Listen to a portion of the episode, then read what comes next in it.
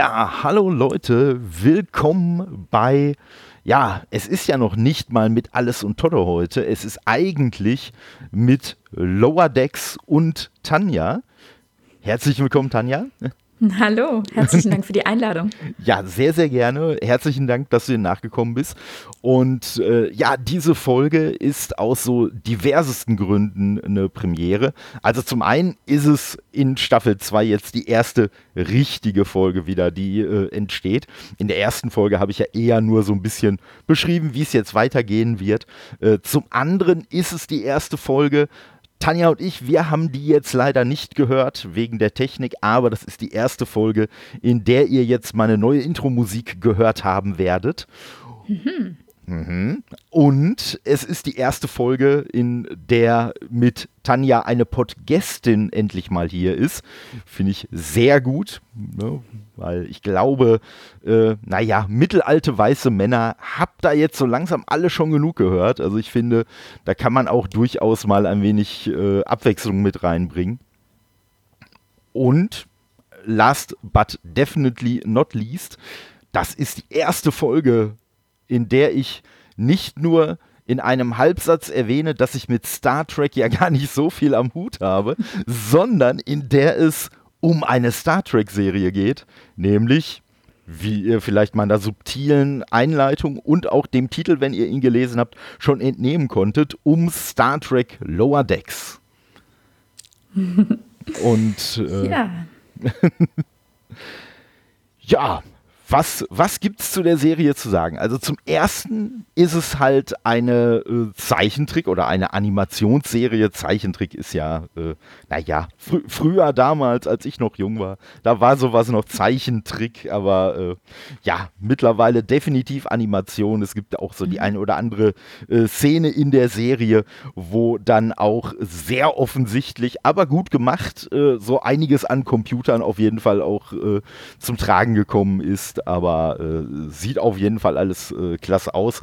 Ja, die Serie hat aktuell ist äh, nur die erste Staffel draußen. Die besteht aus zehn Folgen. Das sind jeweils so ungefähr 30 Minuten.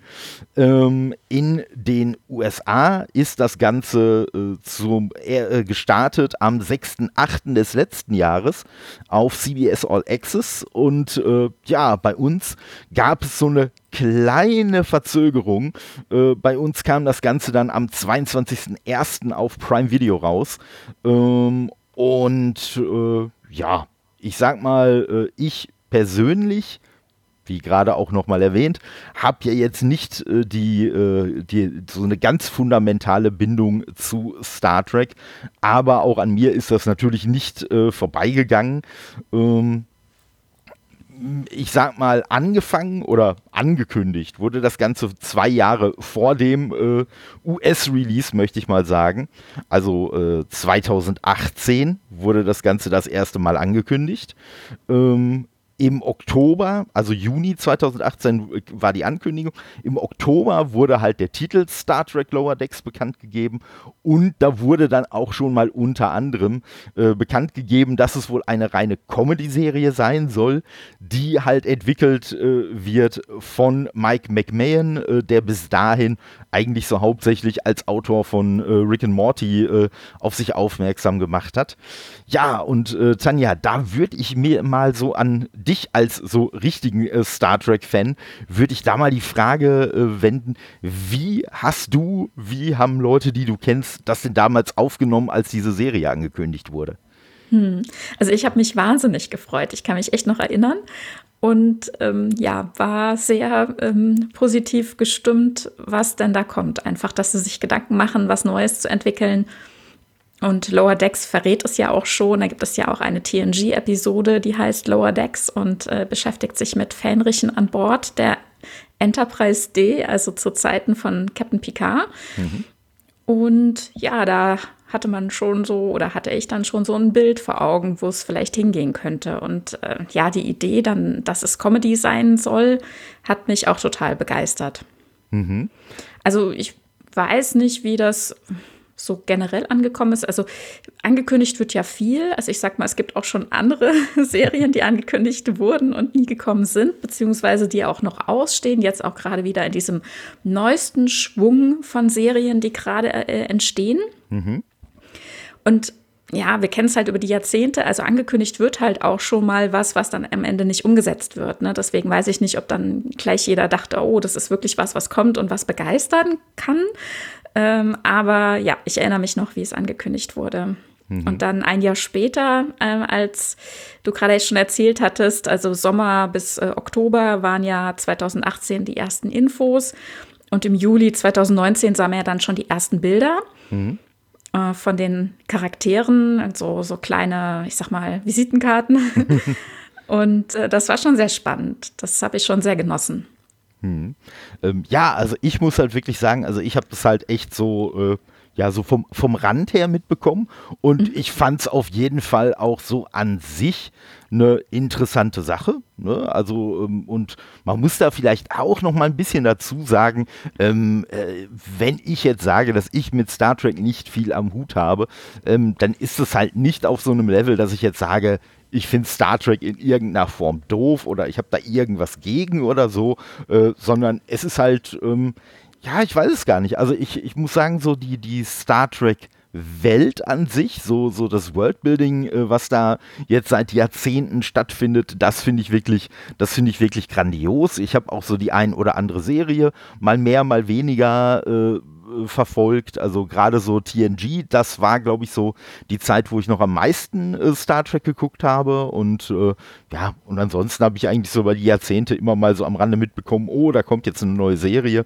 Und ähm, ja, von daher ähm, habe ich das zwar mitbekommen und habe auch so diesen, diesen äh, Comic-Stil gesehen und äh, ja, den fand ich jetzt grundsätzlich erstmal nicht schlecht. Also ich glaube, äh, ja, heute, äh, jetzt so heutzutage hätte man eigentlich von der Animation her, hm, wenn ich gerade mal so überlege, im, im Worst Case, also aus meiner Sicht im Worst Case, würde man halt eine Star Trek-Serie machen, die so ein bisschen animiert ist wie die, wie die Batman-Sachen von DC weil mhm. die mag ich von der Animation her gar nicht. Ich finde, die wirken irgendwie so, so steril und äh, Ah, nee, also ist, ist wirklich nicht meins und äh, von daher finde ich so diesen Stil, der ja durchaus, kann man ja auch schon, schon so ein bisschen sagen, der ja so ein bisschen an Rick and Morty, bisschen an Futurama und so, so die Richtung mhm. erinnert, fand ich auf jeden Fall auch optisch äh, total cool und äh, ja gut, inhaltlich, äh, ja gut, ne, Lower Decks, äh,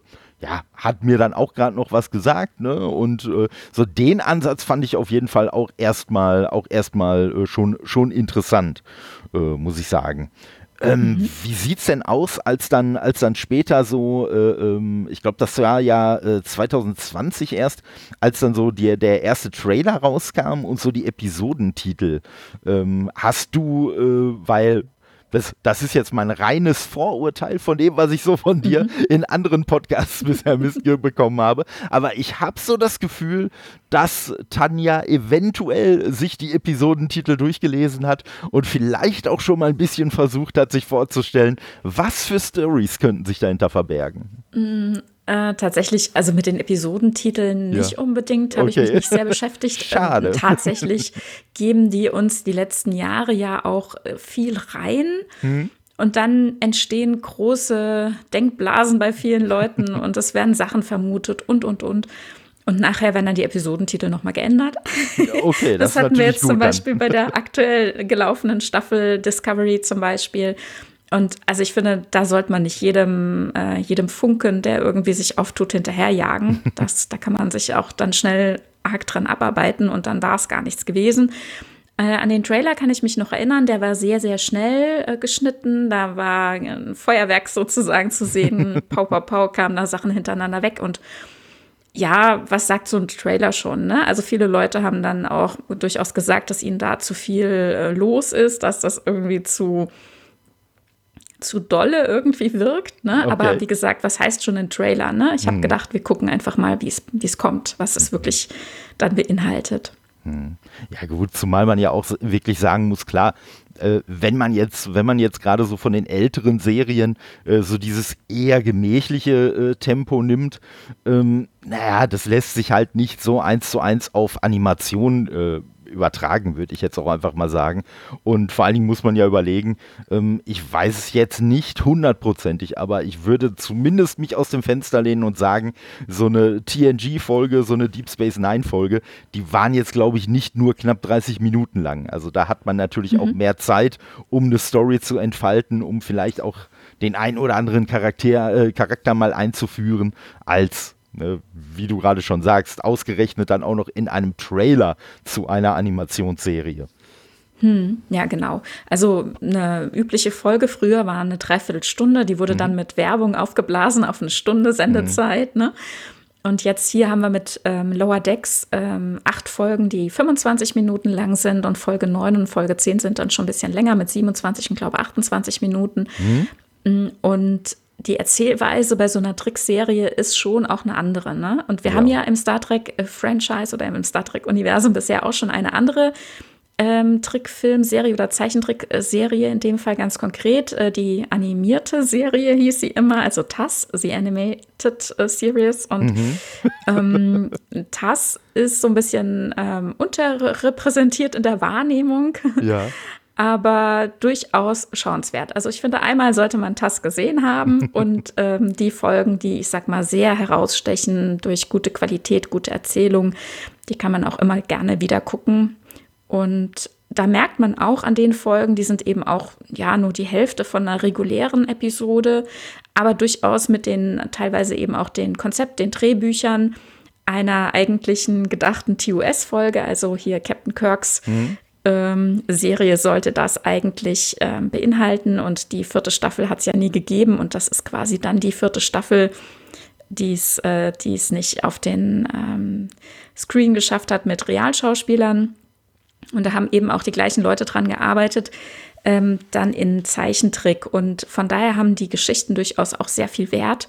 Und jetzt äh, in neuester Zeit, also seitdem Star Trek mit Discovery wieder auflebt, und dann eben auch mit Picard und jetzt mit Lower Decks nimmt man sich vor allem auch das an und ähm, greift Fäden und äh, Dinge, die man dort gesehen hat, wieder auf, was ich sehr, sehr schön finde. Und während TAS sonst immer so den Beigeschmack hat, dass es angeblich kein Kanon sein soll, das eigentlich nur daher kommt, dass damals Gene Roddenberry nicht mehr involviert war und dem Ganzen dann so den Kanon abgesprochen hat, weil er damit ja kein Geld verdient hat. Also ich sage das jetzt mal so dahin. Mhm. Ähm, wird das Ganze jetzt dann doch wieder teilweise zumindest kanonisiert und das finde ich sehr, sehr schön. Und ja, also da merkt man aber auch schon, dass die Erzählweise oder die Geschwindigkeit, wie so eine Geschichte eben aufgebaut wird, nochmal eine ganz andere ist als in der Realserie. Und das, wie, wie du es eben sagst, so haben wir das hier auch. Ne? Hier kommen wir in 25 Minuten ganz gut aus. Es ist ja. eine ganz andere Geschwindigkeit, ja. Ja, und äh, ich habe hier gerade mal äh, ganz, ganz äh, frech nebenher äh, ein Fenster bei äh, Chrome mhm. aufgemacht und sehe hier jetzt auch gerade für alle, die zuhören, die es interessiert, äh, die Serie gibt es auf Netflix auch aktuell. Heißt dann in der deutschen Version haben sie es dann äh, ganz einfallsreich die Enterprise genannt. wow, also, ne, ne, aber ich muss sagen, ne, ohne das jetzt animiert zu sehen. Ich meine aber, dass ich das vielleicht sogar äh, früher im, im Fernsehen irgendwo mal äh, gesehen habe. Also irgendwie äh, habe ich da so, habe ich da so was im Hinterkopf. Und äh, nee, das sieht auf jeden Fall, sieht auf jeden Fall sehr charmant aus. Ne, ist 73 entstanden, die Serie steht hier. Also von daher, ne, so ein bisschen in dem Stil ist das halt auch und äh, beziehungsweise 73 äh, zum ersten Mal ausgestrahlt worden. So und nee, aber es sieht auf jeden Fall, sieht auf jeden Fall interessant aus und äh, ja, Ne, da hat man dann, da hat man dann schon den ersten, den ersten Ausflug gemacht. Aber ich denke mal, so wie es aussieht, ist das wahrscheinlich auch äh, von der äh, Tonalität her auch wesentlich näher an TOS dran als jetzt an einer Komödie wahrscheinlich.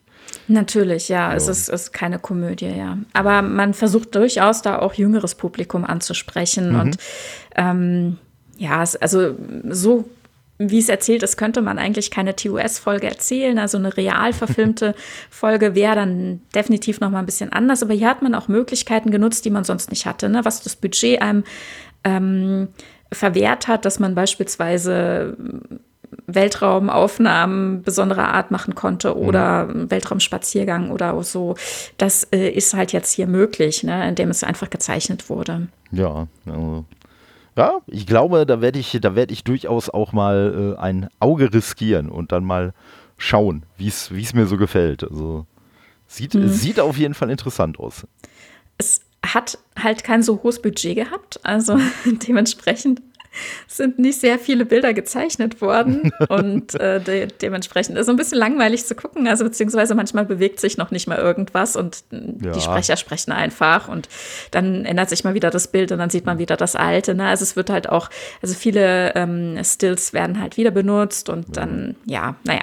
Aber ich sag mal, wer, wer Serien aus der damaligen Zeit ke äh, kennt, der kennt das Phänomen halt. Ja, auch diese typischen Fall. Bilder, wo dann, wo dann im Zweifelsfall außer dem Mund wirklich überhaupt nichts animiert wurde, wenn jemand gesprochen hat und so. Ja, ja das ja. Äh, war halt damals so und ich sag mal, äh, das hat halt seinen eigenen Charme, muss man sagen. Auf jeden Fall. Dafür haben sie wunderschöne Hintergründe. Sehr schöne Hintergrundbilder sind gezeichnet worden. Ich, man, man muss Prioritäten setzen. Irgendwo muss das Fall. Geld hingehen. ja, und hier bei Lower Decks haben wir es natürlich ganz anders. Also hier ist Geld eingeflossen. Das sieht man. Und ähm, dass die äh, Veröffentlichung im August stattfand. Das hatte mit der Pandemie zu tun, denn eigentlich hätte die dritte Staffel Discovery vorher laufen sollen und dann erst die erste Staffel Lower Decks.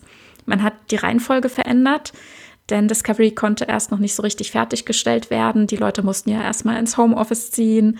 Und äh, was sie da nicht alles im Homeoffice gemacht haben, ist äh, erstaunlich. Ja, also auch ja. schon alleine das, die Musik, ne? Also die ganzen Musiker mussten zu Hause ihren Kram selbst aufnehmen und das musste dann zusammengeführt werden. Also hm, Wahnsinn. Und auch ähm, die Special Effects Leute, die ganze Computernachbearbeitung und, und, und. Das alles dann von zu Hause aus irgendwie zusammenzuschustern, das hat echt eine Weile gedauert. Und dann hat man gesagt, aber hier, Lower Decks, ihr zeichnet doch sowieso am Computer und dann macht das doch einfach mal ein bisschen schneller, ne? Das ist, ja, das, das stimmt. Also ja, und also. Dann hat man, hat man die Staffel vorgezogen, was halt auch dazu geführt hat, dass wir im Rest der Welt, also alle, die kein CBS All Access so originär empfangen, ähm, also alle, die nicht in Kanada und den USA wohnen, hatten dann noch länger zu warten denn die Rechte waren ja schon verkauft äh, zu Amazon und was da genau die Verträge da vorgesehen haben, keine Ahnung.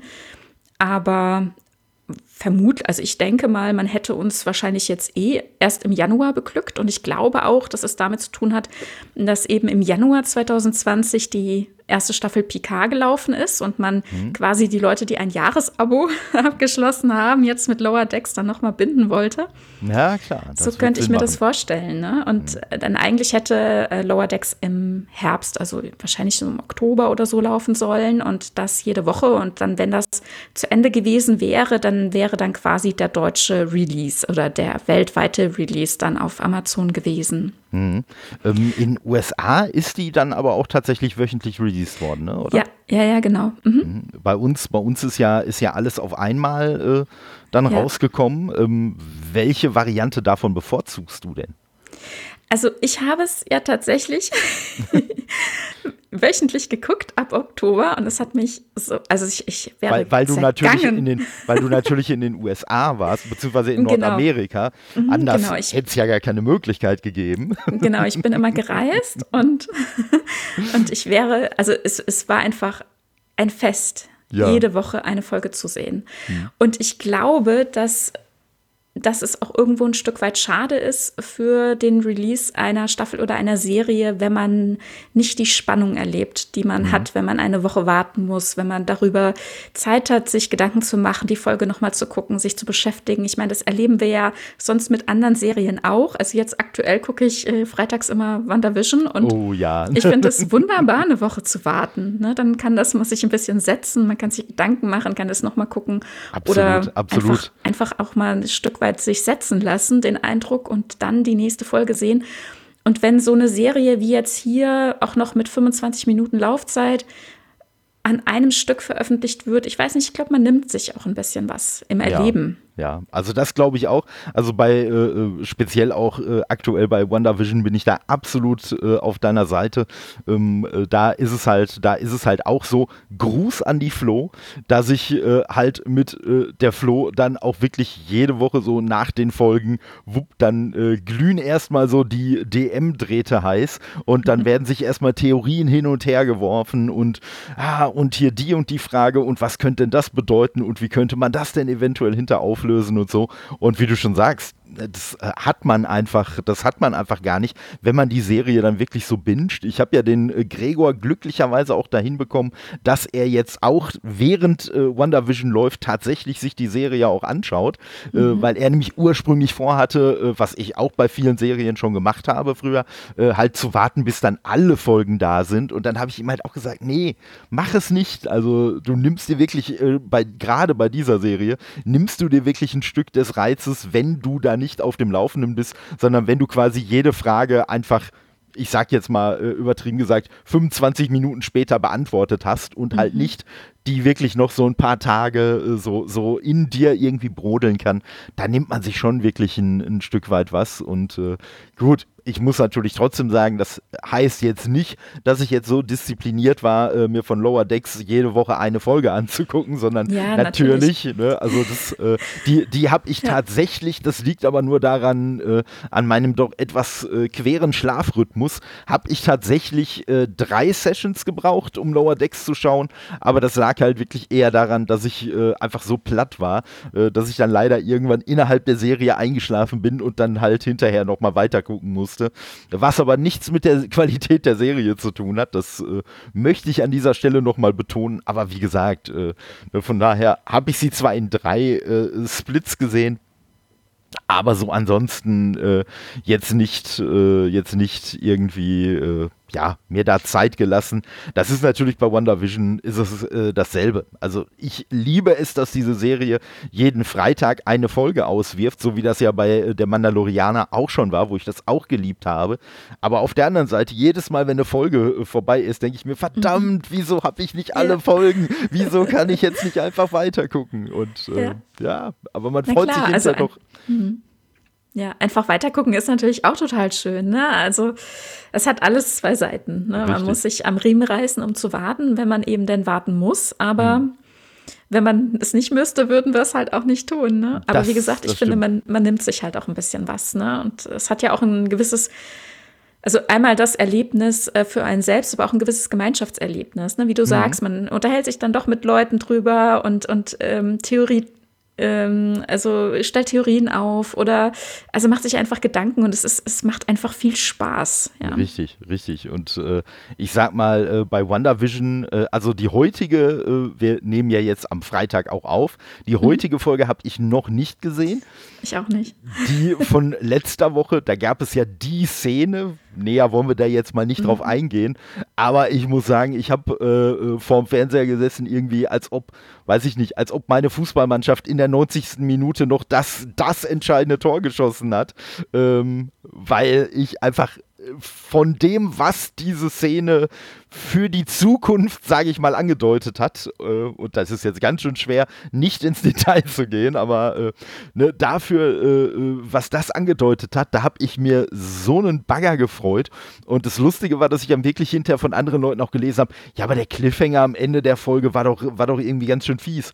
Und ich habe den gar nicht als Cliffhanger wahrgenommen, weil für mich war das wirklich eher so, wow, es hat sich gerade eine Welt voller Möglichkeiten vor mir aufgetan, wo ich hin und her her spekulieren kann, was jetzt wohl passiert, was das für die MCU-Filme bedeutet und so weiter und so fort. Und äh, ja, wie gesagt, also das hat äh, bei solchen Serien, hat das schon echt seine, seine Vorteile, die dann wirklich äh, ne, so, so live zu schauen, sich da auch mit Leuten auszutauschen.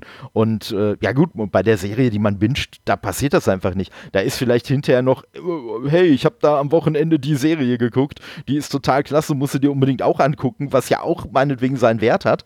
Aber es ist halt nicht so ein, so ein langfristiges Erlebnis. Und bei den äh, Marvel-Serien wollen sie es ja auch so machen, äh, dass dann, glaube ich, nach WandaVision ist, glaube ich, eine Woche Pause. Und dann startet ja die nächste Serie, die dann auch wieder jedes, jedes Wochenende am Freitag Freitag kommt. Und äh, wenn die vorbei ist, gibt es wieder eine Pause und es kommt wieder die nächste Serie. Also okay. ne, wow. für Marvel-Fans wie mich ein absolutes Paradies. Die Freitage sind immer gerettet. Und äh, was ich sagen muss, was ich halt auch klasse finde an so einer Freitagsveröffentlichung, ist einfach die Tatsache, ähm, ich habe früher nicht wirklich gerne Serien geguckt, weil es für mich immer ein ziemliches Stimmungsding ist, wann habe ich jetzt Bock, so eine Serie zu gucken oder nicht. Und wenn jetzt, sagen wir mal, jeden Donnerstag um 20.15 Uhr die neue Folge gekommen ist und ich halt an diesem Tag um 20.15 Uhr keinen Bock hatte, naja gut, wenn man es aufgenommen hat, konnte man es sich vielleicht noch irgendwie später angucken oder was, aber so Ne, so dieses Live, diesen, diesen Live-Moment, den hatte man dann erstmal nicht mehr. Und äh, dann habe ich halt auch sehr schnell Lust an Serien verloren. Und mit so einer Veröffentlichung, wie das in den USA mit Lower Decks war, wie das äh, hier ja auch mit äh, der Mandalorianer und äh, WandaVision ist, ähm, ich habe am Freitag halt so dieses so, yay, es ist Wochenende, ich bin dann auch noch in der, äh, in der glücklichen Position, dass wir bei meinem Arbeitgeber noch den kurzen Freitag, den klischeemäßigen haben. Ich habe dann also auch relativ früh Feierabend und dann habe ich noch im Hinterkopf und yay, heute gibt es noch eine neue Folge von Serie XY. Und ob ich mir die dann direkt nach der Arbeit anschauen will, ob ich die irgendwann nachmittags gucke oder abends oder ob ich die samstags morgens gucke, das bleibt halt komplett mir überlassen. Und mhm. äh, das finde ich halt auch, das finde ich halt auch wirklich ein, ein Vorteil. Ähm, ist denn schon was angekündigt äh, bei Lower Decks bei der zweiten Staffel? Ähm, wird die dann in Deutschland auch eine Folge pro Woche erscheinen oder? Keine Ahnung. Also wir wissen auch noch gar nicht, wann sie kommt. Ja. Wir müssen noch mal abwarten. Es gibt gute Chancen, dass sie dieses Jahr noch erscheint. Also mhm. erscheint natürlich dann auf CBS All Access in Amerika. Ja. Wir müssen gucken. Also ja. es ist noch nicht klar. Da halten sie sich alles noch so ein bisschen flexibel. Vor allem die anderen Star Trek-Serien, die ja eben Realserien sind, die haben gerade ja auch noch weiterhin erschwerte Bedingungen. Jetzt gerade hat man erfahren, dass die zweite Staffel Star Trek Picard doch noch nicht anfängt zu drehen, also noch nicht in tatsächliche Dreharbeiten gehen kann. Das ist nochmal verschoben worden. Also das ist jetzt auch alles, glaube ich, noch ein bisschen pandemieabhängig, was mhm. genau wie wann erscheinen wird. Ja, ja, das ist natürlich, das, das ist ja, das ist ja, äh, äh sage ich mal, bei einer Animationsserie klar, ne, da hat man auch viele Künstler, äh, ne, sei es jetzt Zeichner, Musiker und so, die natürlich auch in irgendeiner Form kooperieren miteinander. Aber gut, was die Darsteller angeht, ist das natürlich mhm. denkbar einfacher, weil ja, ich denke mal, da wird es in den USA wird es nicht anders laufen. Diese Synchronaufnahmen, die laufen ja mhm. dann meistens über das sogenannte Xen, dass halt sowieso einfach jeder einzeln seine Parts einspricht und die dann hinterher halt kombiniert werden mit den anderen Partnern aus der Szene. Ich denke mal, das wird in den USA USA nicht anders sein und von hm. daher. Genau, ja. die haben tatsächlich ihre Sachen auch, ich glaube, schon eingesprochen. Ja. Und ja, das wird nachher geixt und ja, dann liegt es jetzt eben daran, wie es dann in die Veröffentlichung passt, beziehungsweise wann die Staffel komplett fertig sein wird. Vor einigen Wochen habe ich, also es war aber glaube ich schon dieses Jahr, habe ich gehört, ähm, dass sie schon recht weit sind. Also die Hälfte sei quasi schon in Produktion und ähm, inklusive Folge 4 war schon irgendwie im, im Test, also ist schon quasi mal gelaufen und die letzten Arbeiten haben daran noch gefehlt, aber wir sind quasi schon sehr weit in der Produktion. Deswegen sage ich ja, ich glaube, es ist ganz realistisch zu denken, dass ähm, da die zweite Staffel dieses Jahr auch noch erscheinen wird. Mhm ja, würde ja auch durchaus Sinn machen. Und äh, ich meine, es ist ja, glaube ich, auf Amazon Prime wäre es ja jetzt auch nicht so neu. Also ne, jetzt für den deutschen Release wäre es ja auch nicht so neu, dass eine Serie halt jede Woche eine neue Folge bekommt. Ich glaube, da gab es hier ja auch einige Serien. Ich glaube, das war das nicht bei Picard auch so? Mhm. Ja. Genau, das war mhm. bei Pika auch so. Dann immer einen Tag später, auch bei Discovery auf Netflix, mhm. einen Tag später als die US-Veröffentlichung. Und Genau, das kann, kann ich mir gut vorstellen, dass sie das dieses Mal vielleicht auch hinbekommen, dass wir dann nicht extra warten müssen, ein paar Monate, bis es dann bei uns soweit ist. Ich denke, es hatte wirklich eben, wie, wie Sie eben alle auch sagten, diese vertraglichen Bedingungen und ich glaube, das Synchronstudio muss schon auch eine ganze Weile fertig gewesen sein. Also die Sache lag dann wohl irgendwie nur noch daran, dass sie auf diesen Release-Tag gewartet haben. Mhm. Ja. Ähm, da da äh, würde mich jetzt auch nochmal interessieren. Also ich, ich habe so das Gefühl gehabt oder so den Eindruck gehabt, dass äh, als die Serie in den USA rauskam. Und du und ganz viele andere Deutsche in die USA gereist sind, um sich die Serie ja. dann auch anzuschauen. Äh, also ich habe so den sehr subjektiven Eindruck gehabt, dass damals die Begeisterung, und das liegt sicherlich nicht an fehlenden Englischkenntnissen, weil ich glaube, die sind durchaus bei den meisten vorhanden. Ähm, ich habe so das Gefühl gehabt, dass der äh, englischsprachige Release äh, sehr viel weniger euphorisch aufgenommen wurde als der deutschsprachige. Siehst du das ähnlich oder? Also die, die es geguckt haben, hm? die sind sehr drauf abgegangen. Ich hm? weiß niemand, der es da nicht direkt mochte. Also ich sag mal hm? in meiner Bubble, wir sind ja. alle extrem geflogen. Ja, also okay. jede Woche ein neues Hochgefühl. Es war eine Riesenparty, jede neue Folge zu sehen. Hm? Und ich weiß nicht, ob du gesehen hast, auf Twitter poppten ja dann auch entsprechend die gezeichneten Avatare auf. Ich habe auch direkt dann im August schon angefangen, mich zu zeichnen und so. Und ja. ähm, es war ein, ein Fest. Es war ein Fest. Ja, ja also es haben halt einige sich gescheut. Ne? Also mhm. ich meine, klar, nicht jeder kann halt auch in die USA reisen und äh, andere hatten halt auch dann keine Lust, ne? weil ja. also natürlich auch, ich sag mal, die Erfahrungen mit äh, Discovery und mit PK auch so ein gewisse ähm, Schwere verursacht hat bei manchen, mhm. also bei mir in gewisser Weise auch, was ja. Star Trek betrifft, was neues Star Trek betrifft. Man ist vielleicht auch so ein bisschen ähm, ein gebranntes Kind. Also ein bisschen vorsichtig. Ne? Also ich meine, wir haben auch Gefühle, wir Zuschauer, ne? Und man kann nicht so immer nur zu auf sich rumtrampeln lassen. Ja, lass, lass also ich sag mal. Das, lasst euch das eine Lehre sein, liebe Studios. Denkt dran, auch wir Zuschauer haben Gefühle. Soll man nicht meinen, aber. ja, man soll es nicht meinen. Naja, also es ist halt äh, also emotional auch durchaus anstrengend, neue Serien zu entdecken. Mhm.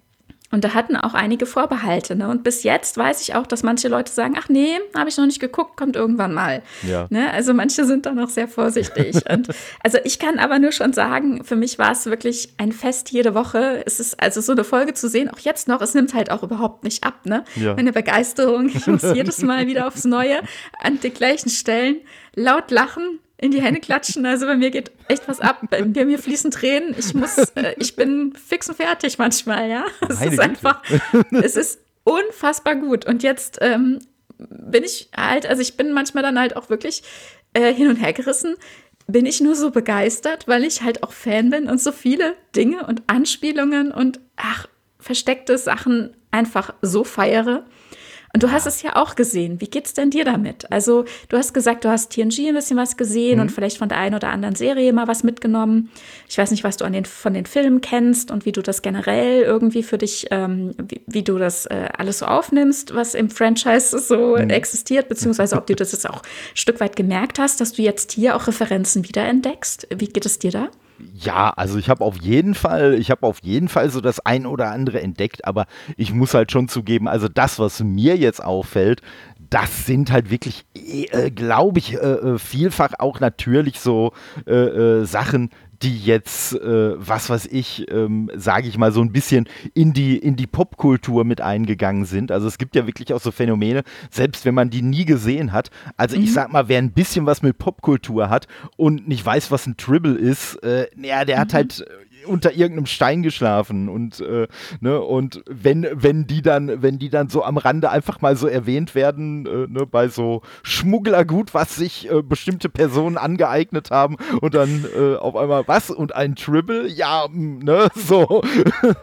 Ne das äh, war schon das das sind schon echt echt coole coole Momente muss ich sagen. Und äh, ich habe auf jeden Fall auch so die die ein oder anderen Aha-Momente gehabt.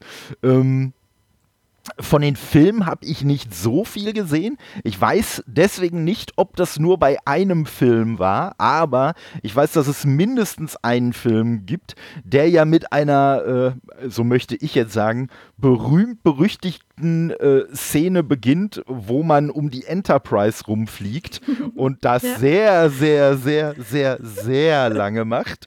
Und äh, ich sag mal, die Anspielung darauf in einer der Folgen, äh, die fand ich halt selber auch zum Schießen. Ja. Die fand ja. ich einfach so genial. Und jedes Mal, wenn man so gedacht hat, so, okay, jetzt sind sie wahrscheinlich durch. Nein, dann kam noch mal eine neue Kameraeinstellung. und äh, ja, das, äh, das war halt auch wirklich, wirklich klasse. Und äh, das ne, jetzt ohne, ohne von der, äh, von der äh, Folge zu viel zu verraten, das ist halt auch wirklich so eine Folge, die sich sehr an die Filme anlehnt und äh, ja, da waren halt schon auch wirklich viele, viele Anspielungen und so, die ich auch verstanden habe. Und mhm. ähm, ich muss sagen, was mich halt an der Serie äh, ja, schockiert ist jetzt das falsche Wort, weil ich habe es ja, ich hab's ja durchaus befürwortet. Aber was ich halt echt sehr, sehr überraschend fand, ist die Art von Humor. Also mhm. äh, das äh, muss man, muss man äh, sagen, die geht ja doch eher so, äh, weil klar, auch so bei TNG, auch selbst ja schon bei TOS gab es ja auch immer so eine kleine so auflockernde Momente, mal mehr, mal weniger äh, äh, subtil.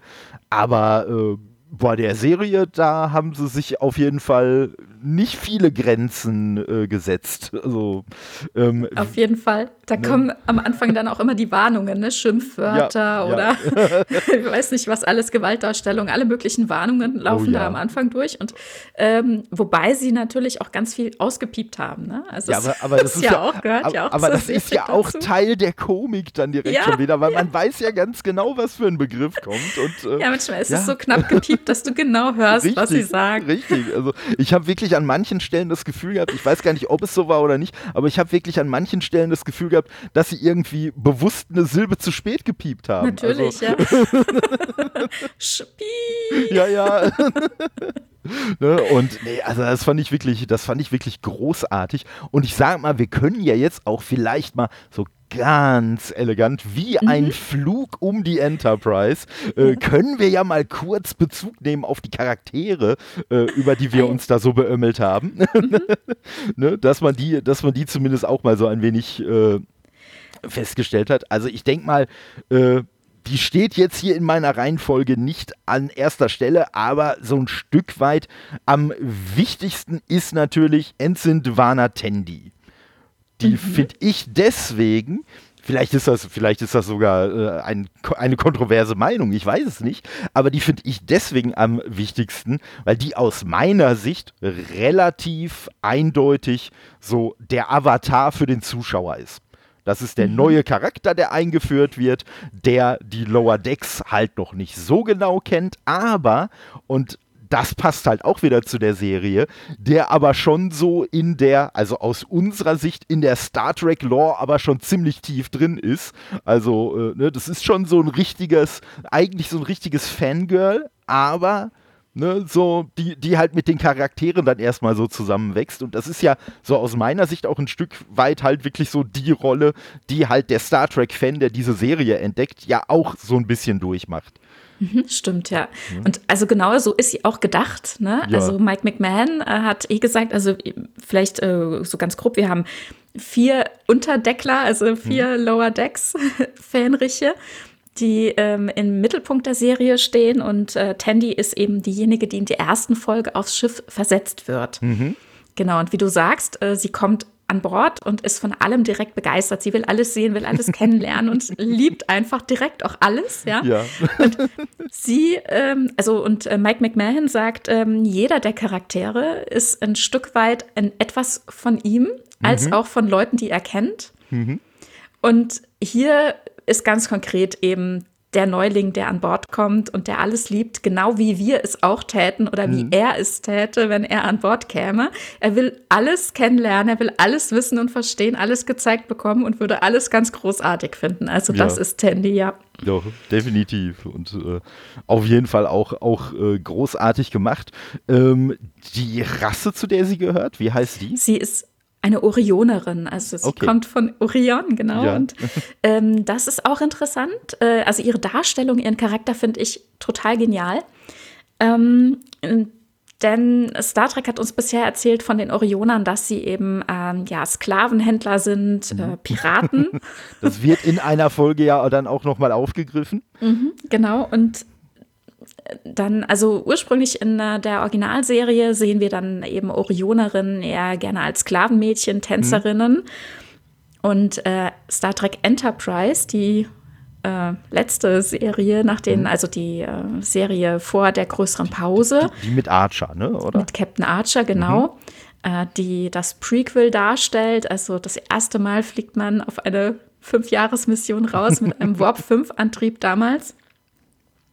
Und dort äh, wird uns dann eben auch, ich finde mal schon in einer unrühmlichen Handlung erzählt, äh, dass die Orionerinnen eigentlich gar nicht die Sklavinnen sind und nicht die Männer, die Hosen in Anführungszeichen tatsächlich anhaben, sondern eben die Frauen. Okay. Die haben eben diese Pheromone, die dafür sorgen, dass alle eigentlich tun, was sie wollen. Und sie haben die Strippen in der Hand, also ja. wirklich äh, furchtbare Folge. Naja, auf jeden Fall, äh, hier bricht Tandy dann nochmal mit dem Bild der Orioner mhm. und der Orionerinnen, ne? Ja, ja, also auf jeden Fall.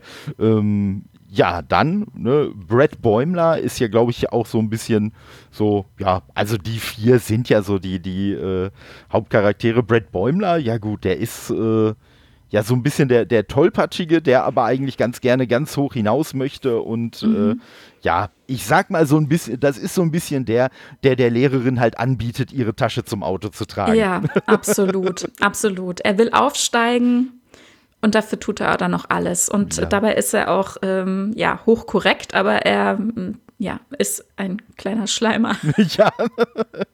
Ich, ich, äh, in, in einer Folge ist auch durchaus eine Petze. Also. oh ja.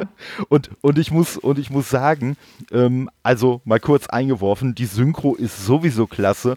Und ich finde es irgendwie im Rahmen dieser Serie, finde ich es halt gerade auch klasse, wenn irgendwie solche Begriffe da eingebaut werden, die eigentlich so im ersten Moment so in den Star Trek-Kosmos überhaupt nicht reinpassen.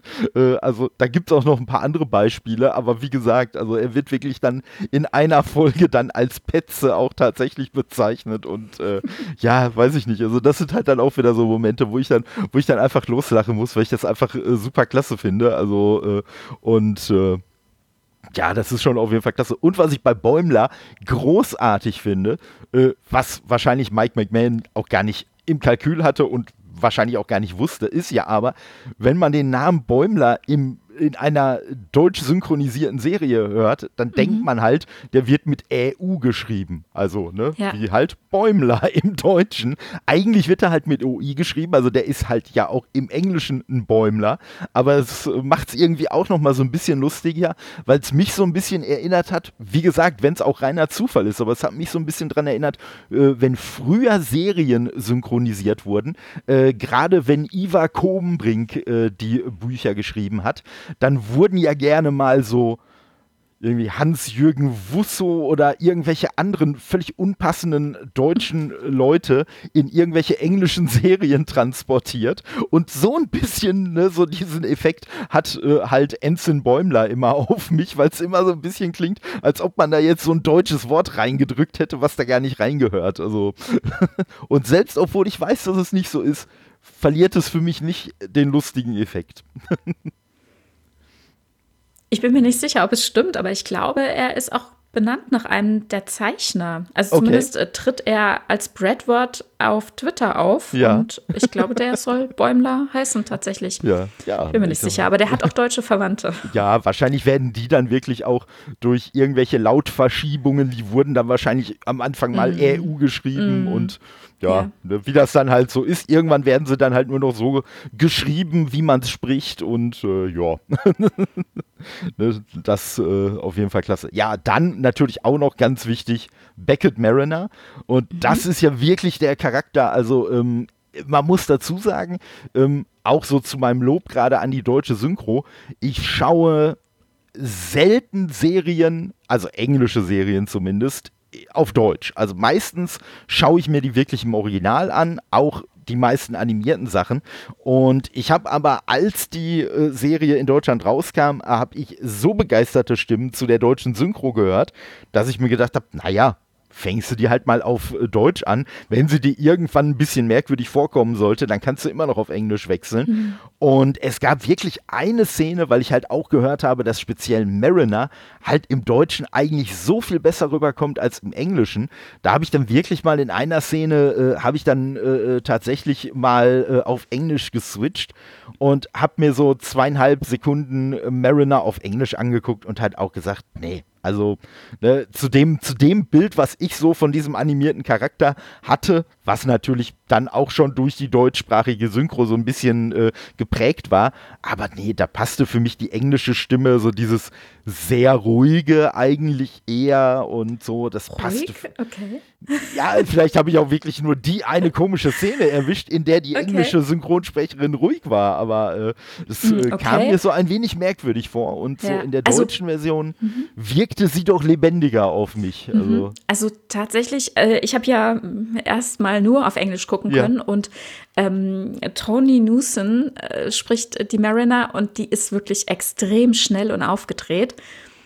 Ich finde, sie macht das wahnsinnig gut. Ich meine, sie wäre jetzt auch für einen Preis äh, nominiert worden äh, für dieses Voice Acting und es ist, ich finde es wahnsinnig gut und ich finde auch, dass ihre deutsche Synchronstimme dem in nichts nachsteht und das, also die Art und Weise, wie sie im Original gesprochen wird, super aufnimmt. okay. Ja, nur ist es für mich tatsächlich halt auf Deutsch einfach verständlich, während dem, im O-Ton es ist so unfassbar schnell. Ich, ich so- muss, ich muss aber auch Aufgabe. sagen, ich muss aber auch sagen, ich finde es aber auch wirklich selbst auf Deutsch noch unglaublich schnell teilweise. Mhm. Also ich muss wirklich sagen, die erste, äh, so, so mein, meinen ersten Anfang äh, habe ich gemacht, äh, da habe ich glaube ich, also bis Folge 4 habe ich wirklich noch alles bewusst auch mitbekommen und irgendwann so mitten in Folge 5 bin ich dann irgendwann eingeschlafen und äh, da war es wirklich so, dass es, dass mich echt so dieses, dieses, Te äh, dieses Tempo so ein bisschen erschöpft hat, weil, ne, Ja, die ja schon durchaus äh, ordentlich, ordentlich Gas geben, auch so mit den Anspielungen und dann hier und da und so und alles. Und da muss ich sagen, so, das spricht vielleicht der alte Mann aus mir, aber da habe ich schon so gedacht, so, wow, okay. ist aber tatsächlich so. Also gerade die ersten Folgen, die, vor allem die erste ist nochmal, Ja. sag ich, die richtig schnelle. Und dann wird es mit der Staffel, mit jeder Folge so ein bisschen, ähm, ja, ich will nicht sagen langsamer, aber, also, oder man kommt auch vielleicht einfach mehr rein, aber am Anfang ist es wirklich, wow, ein Zackentempo. Ne? Definitiv, definitiv. Also Ja. ins, insbesondere natürlich wirklich so, so diese Anfangssequenz, glaube ich, wo, wo äh, Tandy dann da so ein bisschen eingeführt wird und dann Mhm. wirklich so, ne, äh, so, so, und hier ist das und da ist das und das ist der und hier ist so und das wird da gemacht und das wird hier gemacht und äh, ne, das ist wahrscheinlich auch wirklich ein Stilmittel, äh, damit man sich quasi als Zuschauer wirklich auch so ein bisschen überfahren fühlt, wie Tandy halt in dem Moment auch.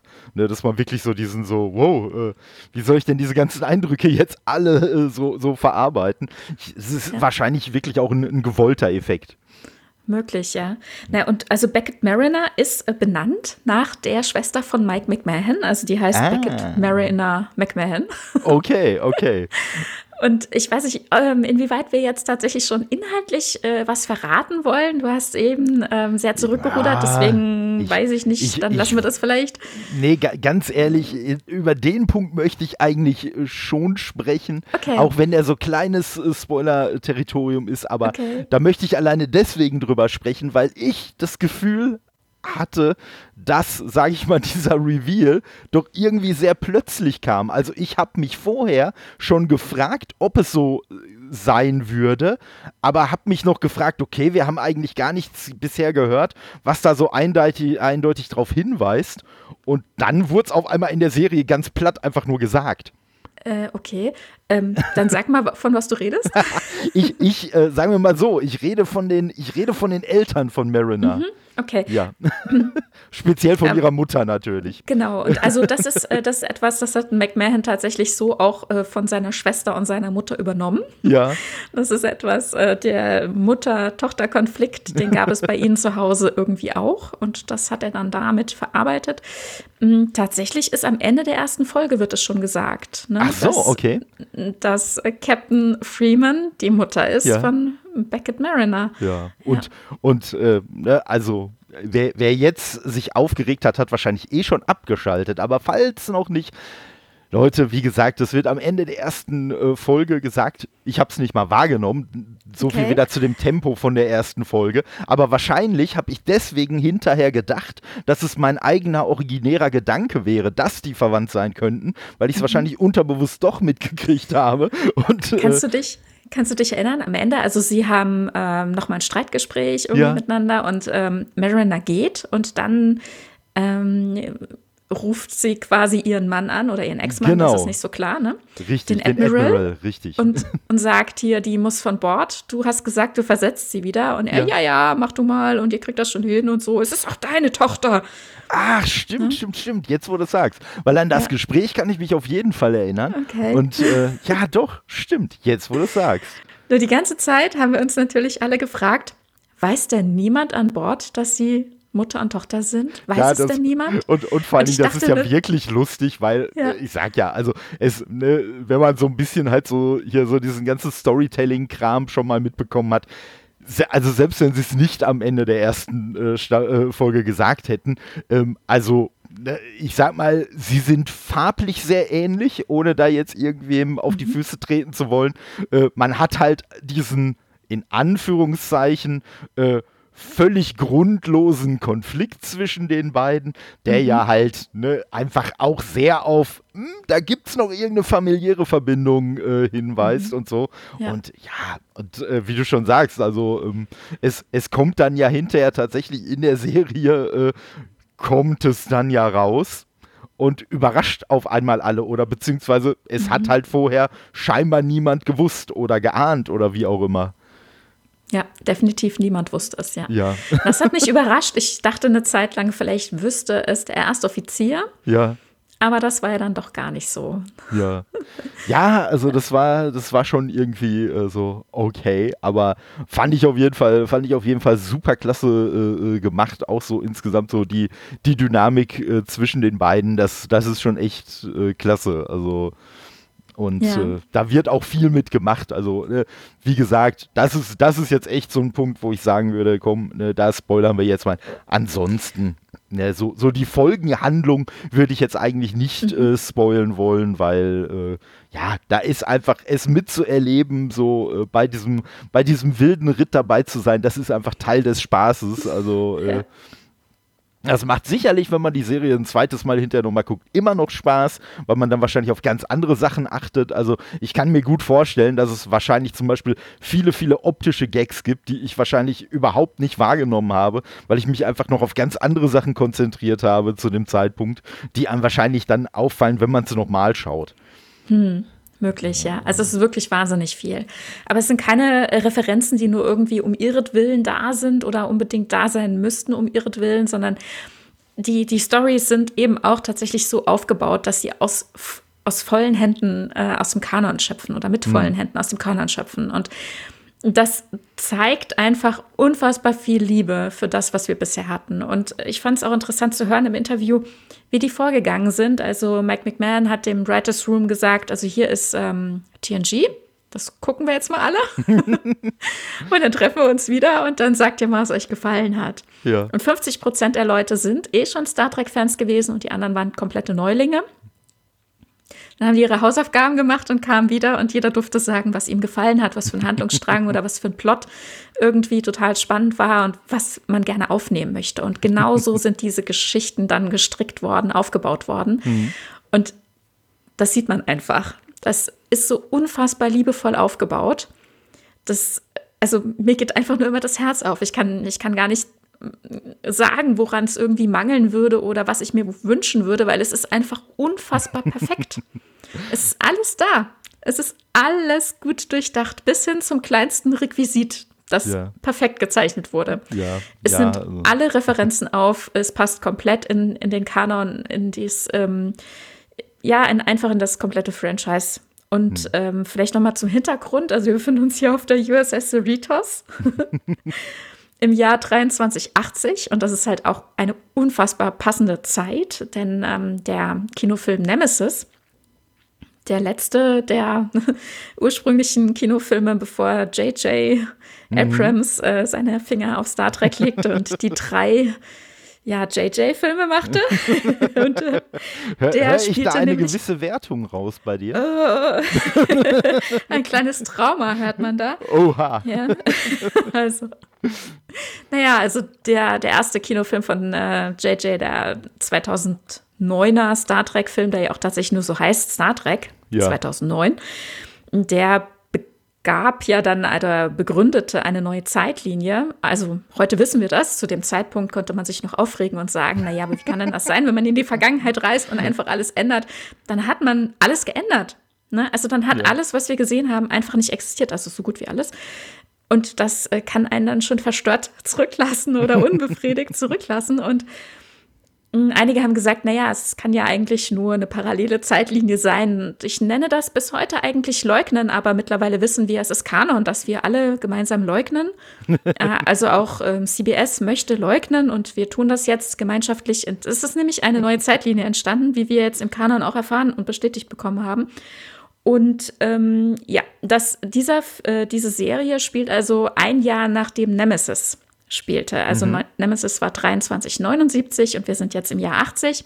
Also genau dahin, wo wir schon so, so lange hinwollen. ah, die, okay. Fans, die Fans wollen sehen, was danach passierte. Ja, das, das ist natürlich die, jetzt ein Detail, genau. was mir wirklich, ja. was mir wirklich entgangen ist, aber was natürlich wirklich, wenn man es dann so weiß, halt schon echt brillant ist. Also muss man, und, muss man sagen. Ja. Und die, diese drei Kinofilme, die eben die neue Zeitlinie begründeten, die sind eben in der Vergangenheit angesiedelt. Und äh, ja, dann jetzt Picard, die neue Staffel Picard, äh, also diese erste Staffel, die mhm. ist ja ähm, auch, also die ist auch in der Zukunft, da wollten wir im Grunde auch hin, also ganz im späten 24. Jahrhundert, äh, im Jahr 2399.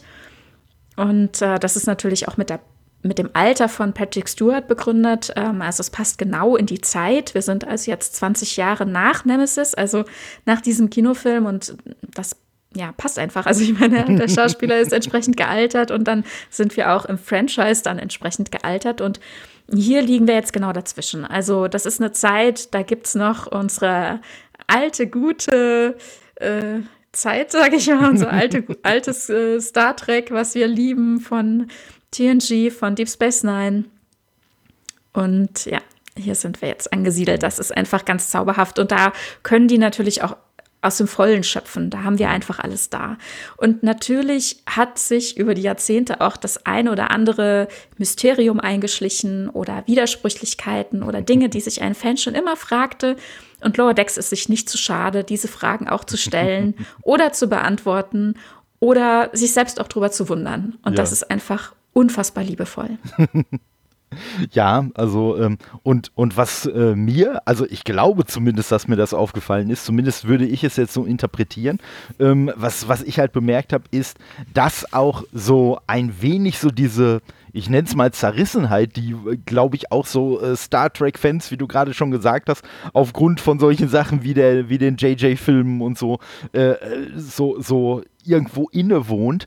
Äh, diese Zerrissenheit, die wird halt, sage ich mal, auf eine relativ subtile Art und Weise in der Serie halt immer wieder angesprochen, weil mhm. so die Enterprise als Schiff wird ja eigentlich auch immer wieder irgendwie erwähnt und das halt ja. so aus so einer Mischung aus Bewunderung und Verachtung immer irgendwie so nach dem Motto so, ja, hier die, die von der Enterprise, die halten sich ja alle für was Besseres, aber auf der anderen Seite feiern auch alle die Enterprise ab und äh, mhm ja, ich sag mal, das nimmt in der letzten Folge, ohne das jetzt genauer zu äh, äh, äh, irgendwie auf den Punkt zu bringen, nimmt das halt auch ja, einfach sehr extreme Formen an, äh, aber auch extrem lustige Formen, muss man dazu sagen. Also, ähm, ja, äh, und äh, hm. ja, also das fand ich halt auch wirklich, wirklich klasse. Auch dann, ne, wenn dann, äh, wenn dann irgendwie ein Schiff irgendwo hingerufen wird, äh, unter irgendwelchen falschen Vorwänden und dann äh, diejenigen, die das Schiff gerufen haben, ganz enttäuscht sind, dass das nicht die Enterprise ist und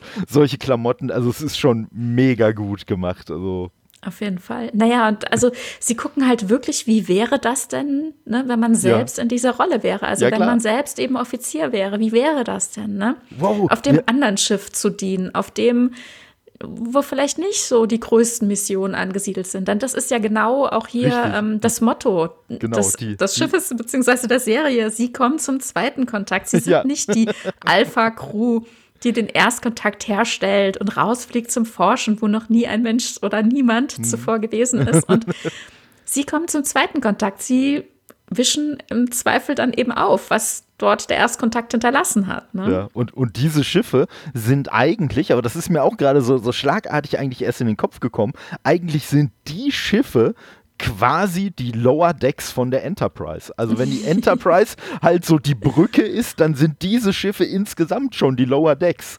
Ja, ja. Naja, in der Flotte, genau. Richtig. Ja. Und hier begleiten eben die vier Hauptcharaktere. Wir haben den Rutherford noch nicht besprochen. Mhm. Die vier Hauptcharaktere, wo ich aber eigentlich Beckett Mariner schon als heimliche Hauptfigur der Serie ja, das sehe. Das schon, das schon. Ja, ne, und um sie herum haben wir eben noch ähm, Cementon, also ja. die männliche Form von, Form von Samantha, Cementon. Das hat aber nichts mit, mit, Michael zu tun, oder? Bestimmt. Oh, das weiß ich nicht. Das weiß ich nicht. Aber ich finde die Idee eigentlich auch total cool, ja. dass man nicht sagt, okay, Samantha ist ja. die weibliche Form von, sondern einmal umgekehrt die männliche Form von Samantha und mit Nachnamen Rutherford. Genau. Und er ist ein Cyborg. Mhm. Ja. Ist Techniker an Bord oder halt Fähnrich äh, in der Technik und ähm, ist hier sozusagen ein kleiner Jordi LaForge, ne? der Chefin, mhm. also der im Laufe der Serie zum Chefingenieur äh, ernannte Jordi, der eben ja ähm, blind ist äh, und durch seinen Visor ja eben auch bestimmte Fähigkeiten dann hat. Also er kann mehr sehen als alle anderen durch den, äh, durch den Visor und mh, hier eben ähnlich. Also er hat ein Auge verloren, wohl irgendwann. Also wir erfahren darüber erstmal noch gar nichts in der ersten Staffel und äh, hat eben dieses Implantat, ein vulkanisches Implantat, was natürlich auch dann diverse äh, Szenen bestückt mit viel Humor und mit viel Dingen, die da passieren können. Auf jeden Fall. Und ich muss sagen, dass ich den auch wirklich noch ähm, ja, das ist so ein bisschen, so ein bisschen zwiegespalten, aber ich finde, äh, mhm. empfinde ihn eigentlich auch wirklich so mit als einen der interessantesten Charaktere insgesamt, weil er ja zwar auf der einen Seite, sage ich jetzt mal so, so im ersten Moment, äh, strahlt er so eine gewisse, ich sag jetzt mal, Pfadfinder-Attitüde aus. Also er ist ein total netter Mensch und ne, mhm. alles super und hier und da. Aber er ist halt auch ein Charakter, der dann zwischendurch mal so Brüche hat. Also es gibt da so eine Folge, äh, wo dann so bestimmte äh, Ereignisse auf dem Holodeck stattfinden, wo man so sagt, so, wow, das hat jetzt aber eigentlich so gar nicht zu dem netten Menschen äh, oder Cyborg gepasst, den wir so bisher gesehen haben. Aber ja, so sind halt äh, Menschen oder Wesen oder wie auch immer man es nennen möchte, sind halt auch so. Die haben halt auch so ihre, ihre Widersprüche in sich und, äh, mhm. und man muss Findest auf der anderen. Du, das ist ein Widerspruch, ja? Ähm, also, weil es hat halt, also er, er macht halt viele Dinge. Er mhm. ähm, kreiert, er programmiert, ne? Also er, mhm. er, ist Techniker durch und durch. Und er versucht halt einfach viel und manche Sachen glücken einfach nicht richtig. Ja, genau, aber ich meine die Reaktion darauf, dass die mhm. nicht richtig glücken. Also, ne, da, da müssten wir uns jetzt in, in ziemliches Spoiler-Territorium bewegen. okay. Äh, das, das möchte ich nicht, aber äh, ich, äh, ich, ich, ich schmeiß einfach nur mal Badgie in den Raum. Ja, ja, ich weiß schon, aber es ist eine klassische äh, Holodeck-Folge. Ne? Das, also das auf jeden Fall, das auf jeden Fall. Also, und auch die ne? Lösung ist eine ja. klassische Holodeck-Folge. Ja. Da musste ich auch sehr, sehr lachen, also äh, als, die dann, als die dann aufgelöst wurde. Nein, also wie gesagt, ist auf jeden Fall wirklich, finde ich, ein äh, faszinierender Charakter. Und äh, es wird ja auch in einer Folge klar, Ne, er ist als, als äh, äh, Technikoffizier, ist er klasse, aber es ist ja nicht die einzige Möglichkeit, die er hätte. Also ne, er hat ja mhm. auch durchaus äh, noch, noch andere Talente. Ja, und, das äh, ist auch ein Seitenhieb auf Star Trek, ne? Ja. dass mit Beförderung oder äh, von der einen auf die anderen Folge sich die Uniformfarbe wechseln konnte. ja, vor allem eben auch in, in TNG, ne? Ja. wo es von der ersten auf der zweiten Staffel dann durchaus dann auch diverse Position gewechselt wurde und man sich immer fragte, hm, wie kann denn das sein? Eben noch im Kommando, jetzt ähm, in der Technik und wie kommt denn das? Und, und das ist eben die Sternflotte. Ne? Also ja, wenn du ah, sagst, ah, okay, ich möchte ja. mal was anderes probieren, dann sagen alle, was? Okay, viel Glück. ja. Aber das, das ist sehr, sehr gut, weil äh, das ist nämlich auch so ein großer Punkt, den ich mir, naja, zumindest mental aufgeschrieben habe, ist mhm. nämlich wirklich gewesen, dass ich so gesagt habe, durch die Serie verstehe ich jetzt endlich mal die Farbkodierung von den Uniformen. Und ah. das lag wahrscheinlich daran, ich habe ja gesagt, ich habe am meisten noch äh, TNG geguckt und wahrscheinlich habe ich das einfach nur nicht gecheckt, dass wenn Person XY jetzt auf einmal eine andere Farbe hat, dass die jetzt quasi ne, da in einem anderen Bereich jetzt zugeordnet ist, sondern habe mhm. halt einfach gedacht, ja, keine Ahnung, da trägt halt jeder irgendeine Farbe, wie er gerade Lust hat. Ja, genau. ne, so, nee, nee, ach komm, nee, heute mal blau, heute mal gelb, heute mal rot, wie wir so, ja. wie wir so Laune haben. Ja, also es ist schon, ist schon klar strukturiert, ne? Ja, aber es okay. ändert sich im Laufe des äh, Serien-Franchises. Es ändert sich auch mal. Also Captain Kirk trug ja, äh, trug äh, dieses Gold, also was mhm. eigentlich so ein, ähm, so ein Grünton ist, aber der ja. einfach auf der Kamera da nicht gut übertragen wurde und seitdem ja, okay. muss man jetzt halt sagen Gold, Kommando Gold. und nicht Kommando Grün. Genau. Ähm, man hat diese Uniformfarben, diese, diese strahlenden bunten Farben ja sowieso auch nur gewählt, weil es damals in den 60ern als Farbserie gedreht wurde. Ne? Mhm. Man hat wirklich viel Geld in die Hand genommen und es lag eben auch daran, dass entscheidende Personen eben auch Aktienanteile von Farbfernsehern hatten und die wollten das pushen. okay. Also hat man gesagt, äh, dreht bitte die Serie in Farbe. Ne? Das lassen wir uns das kosten, Farbfilm zu benutzen. Ähm, und wir machen das äh, zum großen Werbeding. Also die haben wirklich alle möglichen Register gezogen, bunte Werbung zu schalten. Also hier alle möglichen Zeitschriften und so weiter. Da gab es mhm. nichts in Schwarz-Weiß, sondern möglichst eben Farbfotos, damit die Leute getriggert sind, dass es ah. toll ist, das in Farbe zu sehen, dass man sich vielleicht dann doch noch mal einen anderen Fernseher kauft. Aber die mussten dann doch noch mal so ausgestattet sein, dass wenn man es dann halt doch auf Schwarz-Weiß sieht, dass man sie unterscheiden kann. Ja, dass, dass die Grautöne deswegen, unterschiedlich genau, genug sind. Genau, ah, okay. genau. Und deswegen diese drei Farben, dieses ah. Knallrot, das etwas mattere Blau und dann dieses ähm, komische Grün, das ja. auf der Kamera einfach gelb aussah. Ah, und okay. daher kommen die Farben. Und dann wurde ja neu gecastet also gut, dann kamen noch Kinofilme, da hat man sowieso mit den Uniformen immer wieder neu experimentiert. Ja. Das lassen wir jetzt mal ein bisschen aus. Aber dann kam eben TNG, also The Next Generation, hm. diesen zweite Serie, also die eigentlich dritte Serie, ich will jetzt Tass nicht unter den Teppich kehren, also die zweite Realserie mit Captain Picard und dann hat man gesehen, dass der Mann eigentlich nicht gut aussehen würde mit so einer goldenen, gelben Uniform und dem hat man dann Kommando Rot gegeben. Also ja. hat man äh, Rot umgemünzt von der Technik äh, ins Kommando und ah, okay. die Technik bekam dann eben die Kommandofarbe Gold. Das ist auch die Wissenschaftsfarbe. Äh, nee, Entschuldigung. Ähm, Wissenschaft ist blau. Mhm. Wissenschaft und Medizin ist blau. So, genau. Ja. Ja, ja aber kannst du mal sehen, weil das sind dann natürlich so äh, Details äh, und äh, die, die ich halt wirklich, die, die über meinen Horizont auf jeden Fall äh, hinweggegangen sind und äh, ne, da muss man halt auch sagen, also die, die okay. Folge, also, also eine ne Folge alleine, ne, also im wahrsten Sinne des Wortes, alleine eine Folge jetzt über Lower Decks äh, hätte ich auch nicht gemacht, weil ich da wirklich sagen muss, nee, das, das wäre von meiner, von meiner Seite alleine definitiv nichts geworden, weil äh, ja, wie gesagt, das wäre, das hätte, das hätte wirklich nur so ansatzweise an der Oberfläche gekratzt. Äh, äh, ja, und das wäre wahrscheinlich, das wäre wahrscheinlich so viel gewesen, dass es den richtigen Star Trek-Fan einfach nur geärgert hätte, dass ich überhaupt darüber rede und jedem, der nichts damit anfangen kann, geärgert hätte, dass ich überhaupt darüber rede. Also da hätte ich nicht gewinnen können. Also von daher ähm, ist das schon gut, äh, dass ich dich da an meiner Seite habe für diese Folge. Okay. Also.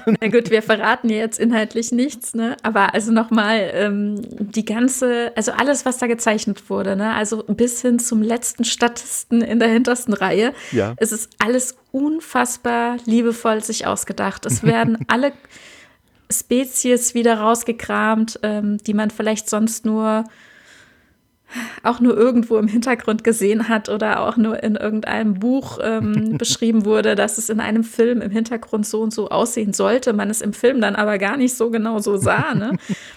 weil es dann doch zu klein war. Und die haben wirklich in allen Quellen gekramt, um hier eine perfekte Serie zu zeichnen. Doch. Also, also jedes, jedes Werkzeug, das benutzt wird, ist authentisch gezeichnet aus den anderen Serien heraus. Hm. Es ist unfassbar.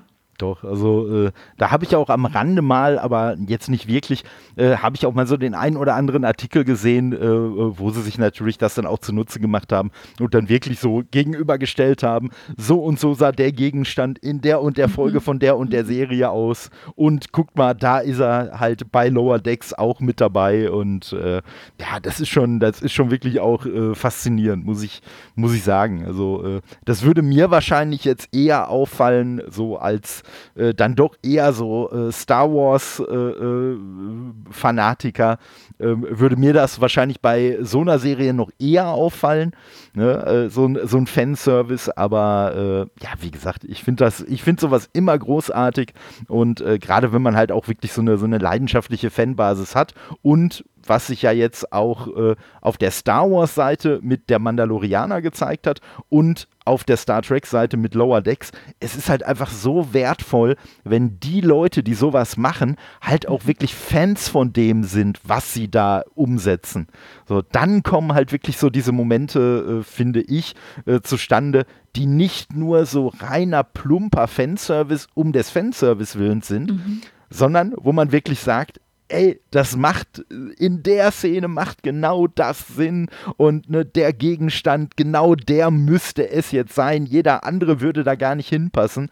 Und ähm, ja, das finde ich eigentlich immer so, so das Beste. Ne? Also, weil es gibt ja durchaus auch so Momente von Fanservice. Ich weiß jetzt nicht, ob Lower Decks, äh, ich glaube, so, wenn ich, wenn ich dich so reden höre, nicht, aber ähm, es gibt ja durchaus halt auch echt mal so Momente, wo man selbst als Hardcore-Fan da sitzt und sagt, ah, ähm, komm, das habt ihr doch jetzt echt nur reingebaut, weil es irgendwie reinbauen wolltet und nicht, weil es auch nur irgendeinen Sinn machen würde. Also. Hm. Ich bin mir nicht sicher, ob ich das bei was sagen würde. Also, ähm, wo du sagst Fanservice, ja, also ist, ist das schon Fanservice, wenn man jetzt zum Beispiel sagt, ähm, die Instrumente auf der Krankenstation sind authentisch, wie wir die aus Star Trek auch kennen. Nein. Äh, dass die nein, man nein. in der Requisite genauso gefunden hat. Also, ich glaube nämlich, dass so muss einfach das äh, Set ausgestattet sein, mhm. damit es auch eben ein Star Trek-Set sein kann. Ne? Mhm. Man kann mhm. sich nicht alles ganz neu ausdenken und Sachen hinlegen und sagen, so ist es jetzt hier. Das ist unsere Interpretation davon. Ich denke, Richtig. genau das ist das, was Star Trek ausmacht. Es war schon immer, hat, er hat immer versucht, in sich so möglichst konsistent zu sein und nicht die Welt neu zu erfinden und nicht nein, zu sagen, nein. ja, jetzt machen wir das so und so. Ne? Also, genau. das sind also die Dinge, die Star Trek ausmachen. Das ist für mich dann kein Fanservice, aber es muss halt auch da sein. Ne? Und wenn es ja, nicht klar. da ist, dann ist es immer so unfassbar enttäuschend irgendwo, weil man mhm. sich sagt, wie kann denn das sein? Wie kann man denn denken, dass man Star Trek macht, wenn man überhaupt nicht interessiert daran ist, zu gucken, wie Star Trek sich vorher dargestellt hat. Und da meine ich sowohl vom Requisit bis hin zum, wie verhalten die sich oder was mhm. macht die Leute aus, ne? Ja klar. Und vor allem muss man, muss man ja auch sagen, was, was viele Leute ja auch immer gerne äh, ein wenig fehlinterpretieren. Ähm, es gibt ja viele Leute, die sich wundern, warum denn jetzt dem einen oder der anderen äh, Star Wars besser gewählt oder Star Trek oder so das liegt halt einfach daran, das eine, und das ist halt Star Trek, das ist halt Science Fiction und mhm. Star Wars ist halt Space Fantasy. Star mhm. Wars ist bewusst dahingehend kreiert worden, dass es eben nicht irgendwelchen wissenschaftlichen äh, äh, Erkenntnissen, die wir haben, standhalten muss. Und äh, ja, ich sag mal, äh, das, das, der berühmteste Verhauer ist ja eigentlich, ist ja eigentlich bei Star Wars, äh, dass halt Parsec irgendwie als äh, Geschwindigkeit in einer Szene dann mal erwähnt werden, was man dann nachträglich auch wieder so durch die Hintertür versucht hat, so, ja, nee, nee, wir meinten da schon eine Längeneinheit mit und Mhm. das, und das sind dann so Momente, das ist zum Beispiel was, wo ich sage, das ist dann, das ist dann so dieser schlecht gemeinte Fanservice, wenn man irgendwie so im Nachhinein versucht, so Hanebüchen zum Beispiel die Herkunft irgendeines Begriffes oder so zu erklären, was halt, äh, wo man halt sagt, ja, wenn es jetzt weggelassen hättet, dann hätte das auch keinem wehgetan. Und das, was du jetzt sagst, das würde ich auch sagen, das ist einfach nur sich an den Kanon tatsächlich zu halten. Und das finde ich gerade bei einer Science-Fiction-Serie auch wirklich wichtig, weil für mich bei Science-Fiction einfach wichtig ist, Science-Fiction muss für mich nachvollziehbar sein und ne, das äh, bezieht sich natürlich dann auch zum Beispiel darauf, wie ist denn die und die Station, wie ist die denn aufgebaut, wie sind die mhm. und die Instrumente angeordnet und so. Das gehört für mich auf jeden Fall auch alles dazu. Ähm, was jetzt in diesem konkreten Beispiel für mich halt ein bescheuerter Fanservice wäre, wäre wenn man sagen würde, vorher haben die, vorher haben die äh, äh, Krankenstationen ganz anders ausgesehen und dann kommt Charakter XY aus der Serie und der sorgt jetzt auf einmal dafür, dass die Krankenstationen so aussehen, wie sie danach dann jeder kannte. Das ist dann halt eher so was, wo ich so ein bisschen so mm, sagen würde und sagen würde, ach, hätte das doch einfach mal sein lassen. Also. Ich musste gerade dran denken, als du sagtest, das muss irgendwie nachvollziehbar sein und in sich konsistent und so. Und die Filme, also die Star Trek-Filme nehmen da sich gerne ein bisschen raus und dann passieren Sachen, wo man sagt, was? Nein! Aber, das widerspricht auch, sieben Jahre Serie, ja. nein! aber, hier, aber da muss man sagen, auch, auch dessen ist sich die Serie ja bewusst ja. und erwähnt das ja wortwörtlich in einer Folge, dass sie sagt, hey, ne, so sind hier die das Filme, ist, da ist das alles egal. Ja, okay. Das, das ist so unfassbar gut. Ich, ich feiere das so sehr. Das ist so unfassbar gut. Ja, ja. Also man muss dazu sagen, eine Folge spielt tatsächlich quasi im Film-Universum. Auf, auf, die, ja. auf die haben wir uns ja jetzt auch schon mehrfach bezogen. Also, ne, ja. Und dann wechselt sogar das Bildformat ins Kinoformat. Ja. Und, und, und die ganzen Lensflares. Lens oh Mann. Das ist so unfassbar gut. Ja. Ja, und dann, also. dann ist auch die Schrift, also es, ja, von TNG, die Schrift haben ja. sie drin und doch. Dann müssen also. sie sich bücken. Bäumler bückt sich nicht und kriegt sie ja. hinten an den Kopf geknallt, weil sie durchs Bild fliegt. Genau, genau. Ja, also da, das, also man muss es halt einfach wirklich sagen. Und ich glaube, äh, das ist jetzt aus dem, was wir bisher so erzählt haben, auch wirklich rausgekommen. Also, Leute, ganz egal, ob ihr jetzt, äh, ich sag mal, knietief in äh, Star Trek Lore wartet oder ob ihr da wirklich noch nie was von mitgekriegt habt. Also ich glaube, die Gucken. Serie kann wirklich ja. jeder äh, lustig finden. Die sollte definitiv jeder gucken. Und wenn ihr durch Sachen, die da stattfinden, halt auf die Idee kommt, euch dann vielleicht auch mehr mit Star Trek äh, zu beschäftigen, warum nicht? Ne? Also mhm. es, äh, ne, das ist, äh, weil, weil das ist ja das. Die Serie, die Serie geht ja trotzdem nicht respektlos mit Star Trek um. Oh, ne? überhaupt nicht. Ne? Das ist genau ja nicht so, dass sie genau sich das, das Gegenteil. Ne? Weil, weil das ist das, genau. Weil, weil die Serie, und das merkt man der Serie halt auch an, die, die Serie das sind halt so Insider-Jokes. Das ist halt so, ich sag's, ich sag jetzt mal platt, wir dürfen diese Witze machen, weil wir ja dazugehören. So, und man merkt halt, ne, das ist halt auch das, was ich ja vorhin gesagt habe, man merkt halt, ne, dass der Mike McMahon, der ist halt ein Fan und deswegen kann er sowas auch machen. Wenn jetzt sowas ähnliches, speziell nach den drei Filmen, J.J. Äh, Abrams äh, versuchen würde, ja, dann würden die dem Leute halt ordentlich aufs Dach steigen, weil man halt einfach so das Gefühl hätte, äh, da macht sich jetzt einer, der gar nicht zu uns gehört, über uns lustig. Ja, das, äh, also ganz ehrlich, aber jemand, der, ähm, der Star Trek nicht gut greifen kann, der kann mhm. solche Witze gar nicht machen. Nee, das ist richtig, ja das, richtig. Weißt du, der könnte, also jemand, ich, jetzt nicht speziell J.J. Abrams, sondern Ach, komm, jemand, der das nicht so greifen kann, was ja. Star Trek eigentlich ausmacht, ne? der das äh, ich sag ja, ich sag's einfach, der es nicht greifen kann. Ja. Der würde nie auf die Idee kommen, diese Sachen zu erzählen. Nee, nee, definitiv nicht. Also, äh, ne, und äh, ja, und das ist halt wirklich, das ist halt wirklich klasse. Also, äh, ich muss dazu sagen, also ich habe wirklich noch so die, die letzten Folgen, äh, die habe ich gestern Abend noch äh, geschaut, weil äh, mhm. wirklich immer wieder was dazwischen gekommen war. Und ich wollte natürlich jetzt nicht äh, in die, in die äh, Folge mit dir gehen, ohne dann zumindest die Serie komplett geguckt zu haben.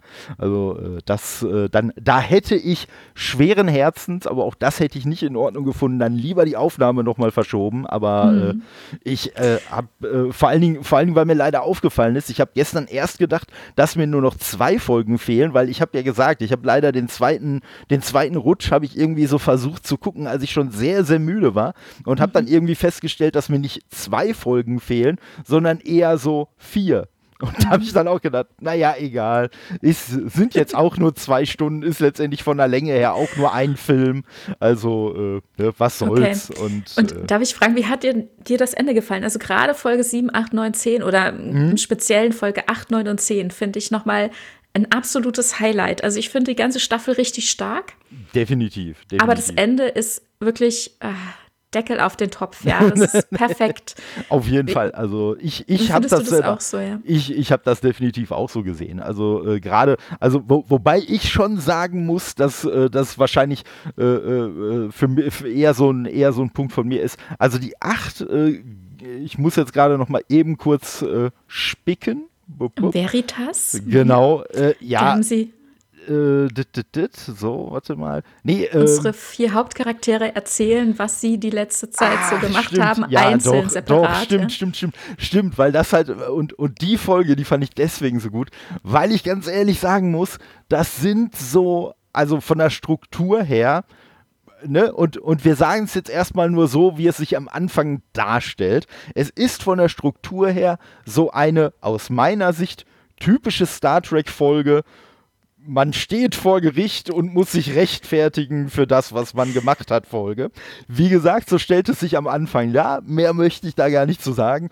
Und äh, wie sich die Folge halt entwickelt, das ist halt auch einfach wieder so großartig gewesen. Und auch natürlich dieses Klischee am Anfang, das gehört halt auch absolut dazu. Und äh, ja, die fand ich halt auch wirklich großartig. Und äh, ja, wie gesagt, die anderen Folgen werden halt auch nicht schlechter. Also die, die gehen eigentlich, wie du schon sagst, also eigentlich ist es wirklich nochmal so ein bisschen so dieses, dieses Feuerwerk, wo wirklich jede, jede Folge nochmal einen oben drauf setzt. Also. Hm. Und in Folge 9, da hat Mariner dann nochmal so ihren, ihre Erkenntnis. Oh äh, ja. In Folge 10 ihre Mutter. Ja. Ja. Und äh, das finde ich äh, auch sehr spannend, dass, dass es eben nicht nur in Anführungszeichen leichte Kost ist, sondern dass die Charaktere hier auch wirklich was erleben, was durchmachen und ihre Erkenntnisse und Schlüsse ziehen. Und ja, also und äh, vor allem, was, äh, als es anfing zu laufen und dass viele Leute gesagt haben, ach, das ist doch bestimmt gar kein Kanon, wie kann denn eine hm. Trickserie Kanon sein? Ne? Da haben wir wieder das alte Problem, das ich mit TAS in den 70ern schon ähm, ja. äh, aufgebaut hatte und dann eben auch noch, dass es Comedy ist. Wie kann denn Comedy wirklich ernst gemeint sein? Wie kann man das denn ernst nehmen? Mhm. Ähm, und so ist es aber gedacht. Es ist eine Kanon, es ist eine kanonische Serie und hier wird auch äh, wirklich was bearbeitet. Ne? Also ich mhm. finde ich finde das wirklich stark und ich bin sehr gespannt, was die Charaktere ähm, erleben werden in der zweiten Staffel, gerade im Hinblick hier auf Folge 10, auf die Entschuldigung. Randale. fallen lassen. ähm, in Hinblick auf die ähm, Erkenntnis äh, der Mutter, also hier mhm. von Captain Freeman. Ja. Ja, also äh, definitiv. Ne? Und ähm, äh, du sagtest ja gerade schon ähm, so, so äh, diese Problematik auch mit, ja, wie kann denn ne, halt sowas, sowas komisches, wie kann das denn Kanon sein? Äh, Gab es das Problem auch in den USA oder ich sag mal so im englischsprachigen Raum oder gab es, äh, war das irgendwie auf den deutschsprachigen Raum oder was beschränkt? Weißt also ich kenne das von hier ähm, tatsächlich das, ähm, die Diskussion, ob das in den USA auch so groß diskutiert wurde, weiß ich nicht. Ich weiß nur auf jeden Fall, dass Mike McMahon dann schon bald gesagt hat, ja Leute, es ist Kanon. Mhm. Also ja, hm. ja, weil ich, weil ich aus den USA halt wirklich auch nur weiß, dass äh, da die Grenze, also vielfach. Das kommt sicherlich auch ein bisschen äh, vielleicht auf den Horizont des jeweiligen Zuschauers an, aber äh, grundsätzlich in den USA ja häufig die Zuschauer nicht ganz so ein krasses Problem damit haben, äh, dass so ja, ich sag mal, die Grenzen zwischen komisch und tragisch und so, dass sie so ein bisschen verwischen und äh, halt auch komisches eher ernst zu nehmen, als wir das jetzt ernst nehmen würden. Also, ne, ich sag mal, in Deutschland ist es ja auch wirklich auch mit Schauspielern und so einfach so, ja, entweder du machst halt was komisches oder du bist halt Schauspieler, aber ne, so mhm. diesen Wechsel auch so hin und her, das kriegen ja auch wenig Leute hin. Und ich weiß nicht, ob das halt vielleicht bei der, bei der Serie dann auch so ein bisschen äh, mit reingespielt hat. Ja, gut, und das andere Problem, aber das finde ich halt schon seit äh, wirklich Jahrzehnten, äh, finde ich das immer wieder schlimm, ist natürlich, was du auch angesprochen hast, so Animation, das ist ja was für Kinder. Das ist ja mhm. nichts für erwachsene Zuschauer, sondern an eine jüngere Zielgruppe gerichtet. Und wenn ich mir so anschaue, ähm, was es so so an richtig populären äh, Animationsserien gibt, muss man sagen, das sind ja eigentlich immer die, die Serien, die so ein bisschen auf beiden Ebenen spielen. Also wo vielleicht ein jüngeres Publikum irgendwelche Sachen findet, wo es drüber lachen kann, die man vielleicht als äh, erwachsener oder älterer Mensch gar nicht äh, äh, wahrnimmt. Und halt mhm. andersrum, dass denen mhm. halt irgendwelche Sachen äh, entgehen, gerade vielleicht jetzt irgendwelche Wortwitze oder so, die man halt als, als Erwachsener mitkriegt. Und das finde ich halt auch doof, dass man da immer so diese, diese Aufteilung machen soll, weil ich weiß jetzt auch nicht, inwiefern ein Kind jetzt äh, von der einen oder anderen sehr saftigen Szene mal abgesehen, aber äh, inwiefern man jetzt einem Kind sowas wie Lower Decks zeigen kann und es das genießen kann, mhm. weiß ich nicht. Das kommt, glaube ich, auch sehr individuell auf das bestimmte Kind an und äh, wie sehr das zum Beispiel halt in diesem Star Trek-Universum auch vielleicht schon drin ist oder auch nicht. Ne? Aber ja, also ich finde da so, ja. so Abgrenzung immer, immer ein bisschen schade eigentlich. Also ein bisschen älter sollten die Kinder auf jeden Fall sein. Ich habe jetzt hier keine FSK-Angabe gesehen, nur wieder äh, hier die Inhaltsempfehlungen. Es wird Gewalt gezeigt, Drogenkonsum, Schimpfwörter, Nacktheit und sexuelle Inhalte. Hm. Also die Warnung sozusagen, dass man das vielleicht dann vielleicht mit seinen Kindern nicht so guckt. Also ich denke, also ja, die Kinder sollten schon ein bisschen älter sein. Ne? Und ähm, es ist halt auch wirklich nicht für Kinder gedacht. Mhm. Da finde ich auch noch ganz interessant. Ähm, im Vorfeld, ähm, also, oder das, ähm, ich weiß aus dem Interview von Mike McMahon, der sagte, er wurde einfach eingeladen von Alex Kurtzman, der ja äh, verantwortlich ist bei CBS für Star Trek zurzeit und ähm, sollte einfach mal vorbeikommen, was er sich so vorstellt, ob er eine Idee hat, wie es so mit Star Trek sein könnte. Und dann sagt, okay, ich bin einfach hingegangen und hatte gar nichts groß vorbereitet, weil hm, normalerweise geht man ja zu so einem Pitch irgendwie mit Dingen, mit Konzept, mit Vorbereitung und kommt da an und ist schon mal fix und fertig mit den Nerven so, ne? Und stellt irgendwas vor und dann raus und denkt sich, ah, das hätte ich besser machen können und so. Und er ist einfach da ganz locker hingefahren, hat gesagt, ja, ich habe da durchaus Ideen. Also ich mag total gerne diese TNG-Folge, Lower Decks, und ich könnte mir vorstellen, dass man genau das eben mal aufgreift, dass man eben mal guckt, was unter Deck, also die, in den unteren Decks so passiert, mhm. was so die Ensigns, also die Fähnriche bewegt. Und das Ganze ein bisschen lustiger und gezeichnet und so, bla, und das könnte ich mir vorstellen, dann könnte man so und so machen. Und dann hätte sich das äh, Alex Kurtzmann so angehört und hat gesagt, hm, ja, hört sich gut an, mach das mal. arbeite mal was aus. Und dann ist er, ist er ins Auto gegangen, hat seine Frau angerufen und hat gesagt, du, ich glaube, ich habe gerade eine Serie verkauft. Ja. Und, und, dann hat er was ausgearbeitet und dann hieß es, ja, okay, das machen wir jetzt mal so, macht mal, macht mal, ne? Jo. Und ähm, dann, und das finde ich interessant, äh, weil du hattest ja so ein bisschen geguckt, also 2018 haben wir die Info bekommen, mhm. dann 2019 gab es die ersten Bilder und so irgendwann dazwischen ähm, kam dann auch in Presseberichten, in Interviews mit Kurtzman dann mal so raus, ja, dann machen wir noch diese Kinderserie und so. Und bei mir klingelten da die Alarmglocken, weil ich dachte, Moment, wir hatten doch die ursprüngliche Info, Mike McMahon macht was. Aber das hörte sich nicht jugendfrei an. Das ist ja. keine Kinderserie. Also das war nämlich McMahon eigentlich von Anfang an auch ganz wichtig. Das wurde thematisiert. Das ist jetzt keine Kinderserie. Das ist, das ist eine ernstzunehmende Serie werden. So, also natürlich mhm. eine Comedy-Serie, aber ich kanonisch und äh, handfest und für Erwachsene gut guckbar. Mhm. Und ähm, das hatte Kurtzman dann wohl eine Zeit lang nicht mehr so genau auf dem Schirm. Das hatte im Fandom auch so ein bisschen Verwirrung, äh, für Verwirrung gesorgt. Ne? Und ich habe dann immer gesagt, na Leute, haltet doch mal mit den Ball flach. Äh, da kommt entweder noch was oder es, er hat sich einfach vertan. Und so war es mhm. ja dann auch. Also Kurtzman hatte sich einfach vertan und äh, das passte halt dann nicht so ins Konzept zu denken, dass es jetzt nur in Anführungszeichen was ist für das ältere Publikum. Und dann hat er sich ja ganz schnell dann noch ausgedacht, da brauchen wir noch was für jüngere Zuschauer. Also so auch ähm, Star Wars Franchise-mäßig, so Baukasten ja. für jeden soll was dabei sein. Ja. Und ähm, also gerade eben auch ein bisschen äh, im Hinblick auf die Kritik, was äh, Discovery betroffen hat oder jetzt auch Picard. Es sind einfach keine Serien, die man mit Kleinkindern gucken kann. Ne? Ja. Also passieren halt einfach äh, schon heftige Sachen oder manch, also in Picard waren alle sehr irritiert, als man dann einmal auch den Jugendschutzcode eingeben musste und so. und äh, wegen einer Gewaltdarstellung und äh, ja, das ist schon schade, ne? Weil viele von uns sind halt einfach als Kinder dazu gekommen. Und äh, mhm. da merkt man dann halt auch wiederum, dass ein Alex Kurtzman dann manchmal auch nicht so richtig auf dem Schirm hat ähm, wer wir so sind, ne? wer das Fandom so ist einfach. Und mhm.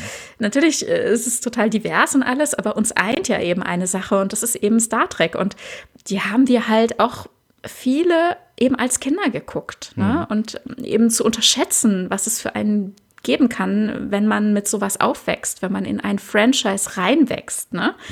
Ähm, das finde ich sehr schade. Ne? Und aber gut, dann hat er sich ja besonnen und hat gesagt, okay, wir brauchen dann doch noch eine Serie speziell für Kinder. Und es wird dann eben Star Trek Prodigy sein. Und äh, da gab es ja dann auch die Ankündigung, dass da für Captain Janeway wieder äh, reaktiviert wird. Oder ich mal sehen, ob sie dann eben als Admiral Janeway auftreten wird. Dann das würde sie ja eigentlich sein.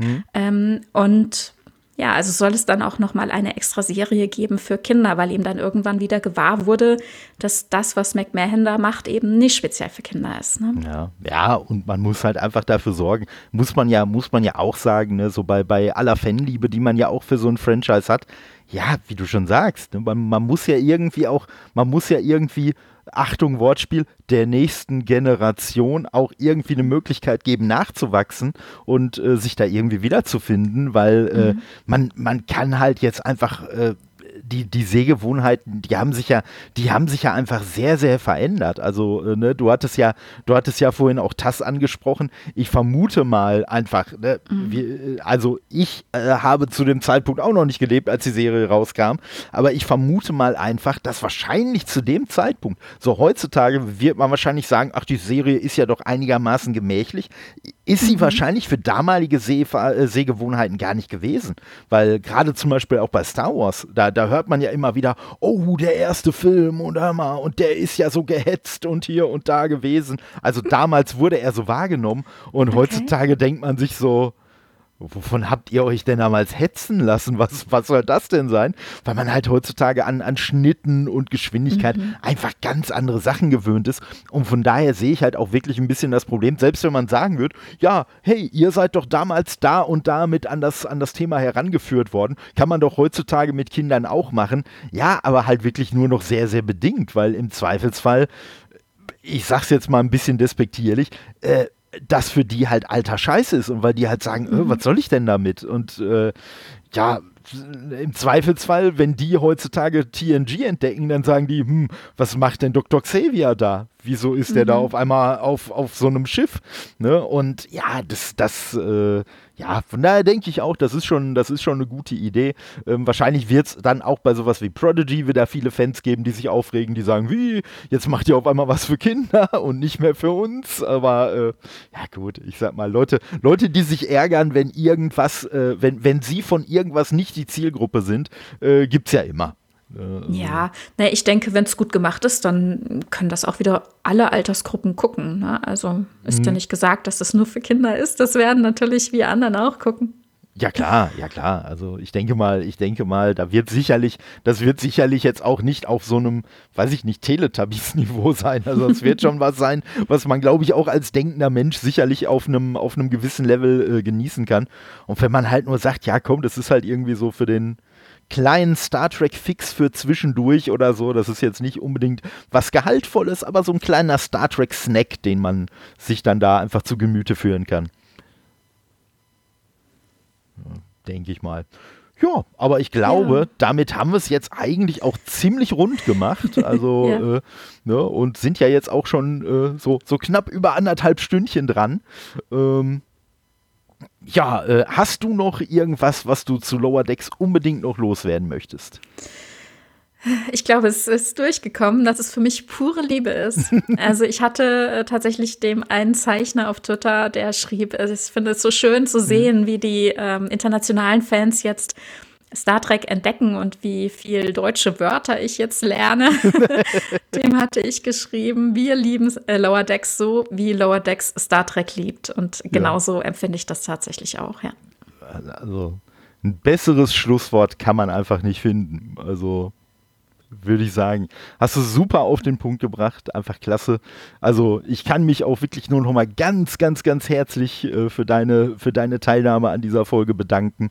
Also, Sehr gerne wirklich super geworden äh, und äh, ja, für alle anderen, du kannst da gleich auf jeden Fall noch ins Detail gehen, aber ähm, für alle anderen, also ich habe Tanja halt wirklich als Zuhörer äh, bei Dinge von Interesse äh, mit dem guten Gregor, den man hier ja auch schon gehört hat und bei dem man mich ja auch schon diverse Male gehört hat, äh, entdeckt. Und ähm, ich muss halt wirklich sagen, ich habe es schon ein paar Mal gesagt äh, und ich wiederhole es gerne auch an dieser Stelle nochmal wieder ähm, wenn ihr über Star Trek redet, also auch, ihr macht es ja auch gerne mal, dass ihr dann so über einzelne Folgen redet und die wirklich mhm. sehr, sehr minutiös auseinandernehmt. Und das, das Coole ist, selbst wenn ich diese Folge nie gesehen habe, wenn ich gar nicht weiß, worum es geht, es ist trotzdem wirklich immer ein Spaß, euch zuzuhören. Und gerade auch, ne, wenn dann äh, nicht nur mit dir, aber auch mit dir, dann so die, die Euphorie durchgeht. Das ist einfach wirklich schön, das zu hören. Und äh, ich muss sagen, und das ist, das ist gar nicht jetzt irgendwie abwertend gemeint. Es ist nicht so, dass ich mich danach hinsetzen würde, um mir diese Folge anzugucken.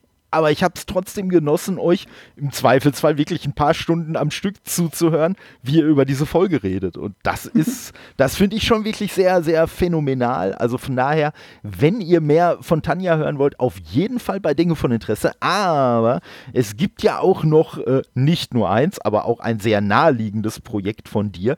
Und da kannst du ja jetzt gerne mal ein wenig die Werbetrommel rühren. genau, ja, danke. Ja, ihr könnt mich auch hören bei Trekipedia, also trekipedia.podigy.io oder auf Twitter at Trekipedia. Der Podcast heißt eben genau auch so, Trekipedia. Da sprechen wir einzelne Themen Serien- und ähm, filmübergreifend. Also wir haben uns zum Beispiel schon angeschaut, was hat es denn mit den Andorianerinnen auf sich? Was hat es mit dieser Spezies auf sich? Wie kennen wir sie? Wie lieben wir sie? Oder was ist denn das Beamen eigentlich? Solche Dinge betrachten wir und dann eben einmal komplett durch ganz Star Trek uns gewühlt und gucken, was wir darüber wissen. Und das ist einiges. Also äh kann man einfach mal so sagen. Also äh, nein, macht ihr, macht ihr wirklich, wirklich super und äh, ja, also man, man äh, merkt da halt wirklich auch so, wie viel, wie viel Liebe, wie viel Leidenschaft für das Thema da einfach auch drinsteckt und äh, ja, halt auch einfach helle Köpfchen, die sich da Gedanken drüber machen, muss man ja auch einfach mal sagen. Also es ist einfach nur äh, irgendwie zu wiederholen und irgendwie abzuspulen, äh, das könnten andere auch, aber ihr macht es schon wirklich sehr, sehr gut. Muss man einfach, muss man einfach an der Stelle nochmal betonen. Ne? Ja. Vielen Dank. Ja, bitte, bitte. ähm, ja, äh, möchtest du sonst noch irgendwelche Social Media äh, Kanäle von dir äh, pluggen, wie man so schön sagt, oder? Nee, damit haben wir es, glaube ich, schon, okay. schon abgehandelt. ne? Ja, wie gesagt, ne, ja, also mich äh, findet ihr halt, ne, halt bei äh, Instagram, bei Twitter einfach Ruhrpott Nerdcast suchen oder Ruhrpott Nerd. Äh, ne, wenn ihr gerne Feedback auf einem äh, diskreteren Kanal loswerden wollt, könnt ihr auch gerne an todde.ruhrpottnerdcast.de schreiben. Äh, ist auch sehr gerne gesehen und äh, ja, Ansonsten bleibt mir jetzt nicht viel weiter übrig, als euch noch viel Spaß zu wünschen bei was auch immer ihr heute macht. Bleibt gesund, bis neulich, euer Todde. Und Tanja. Ciao. Tschüss.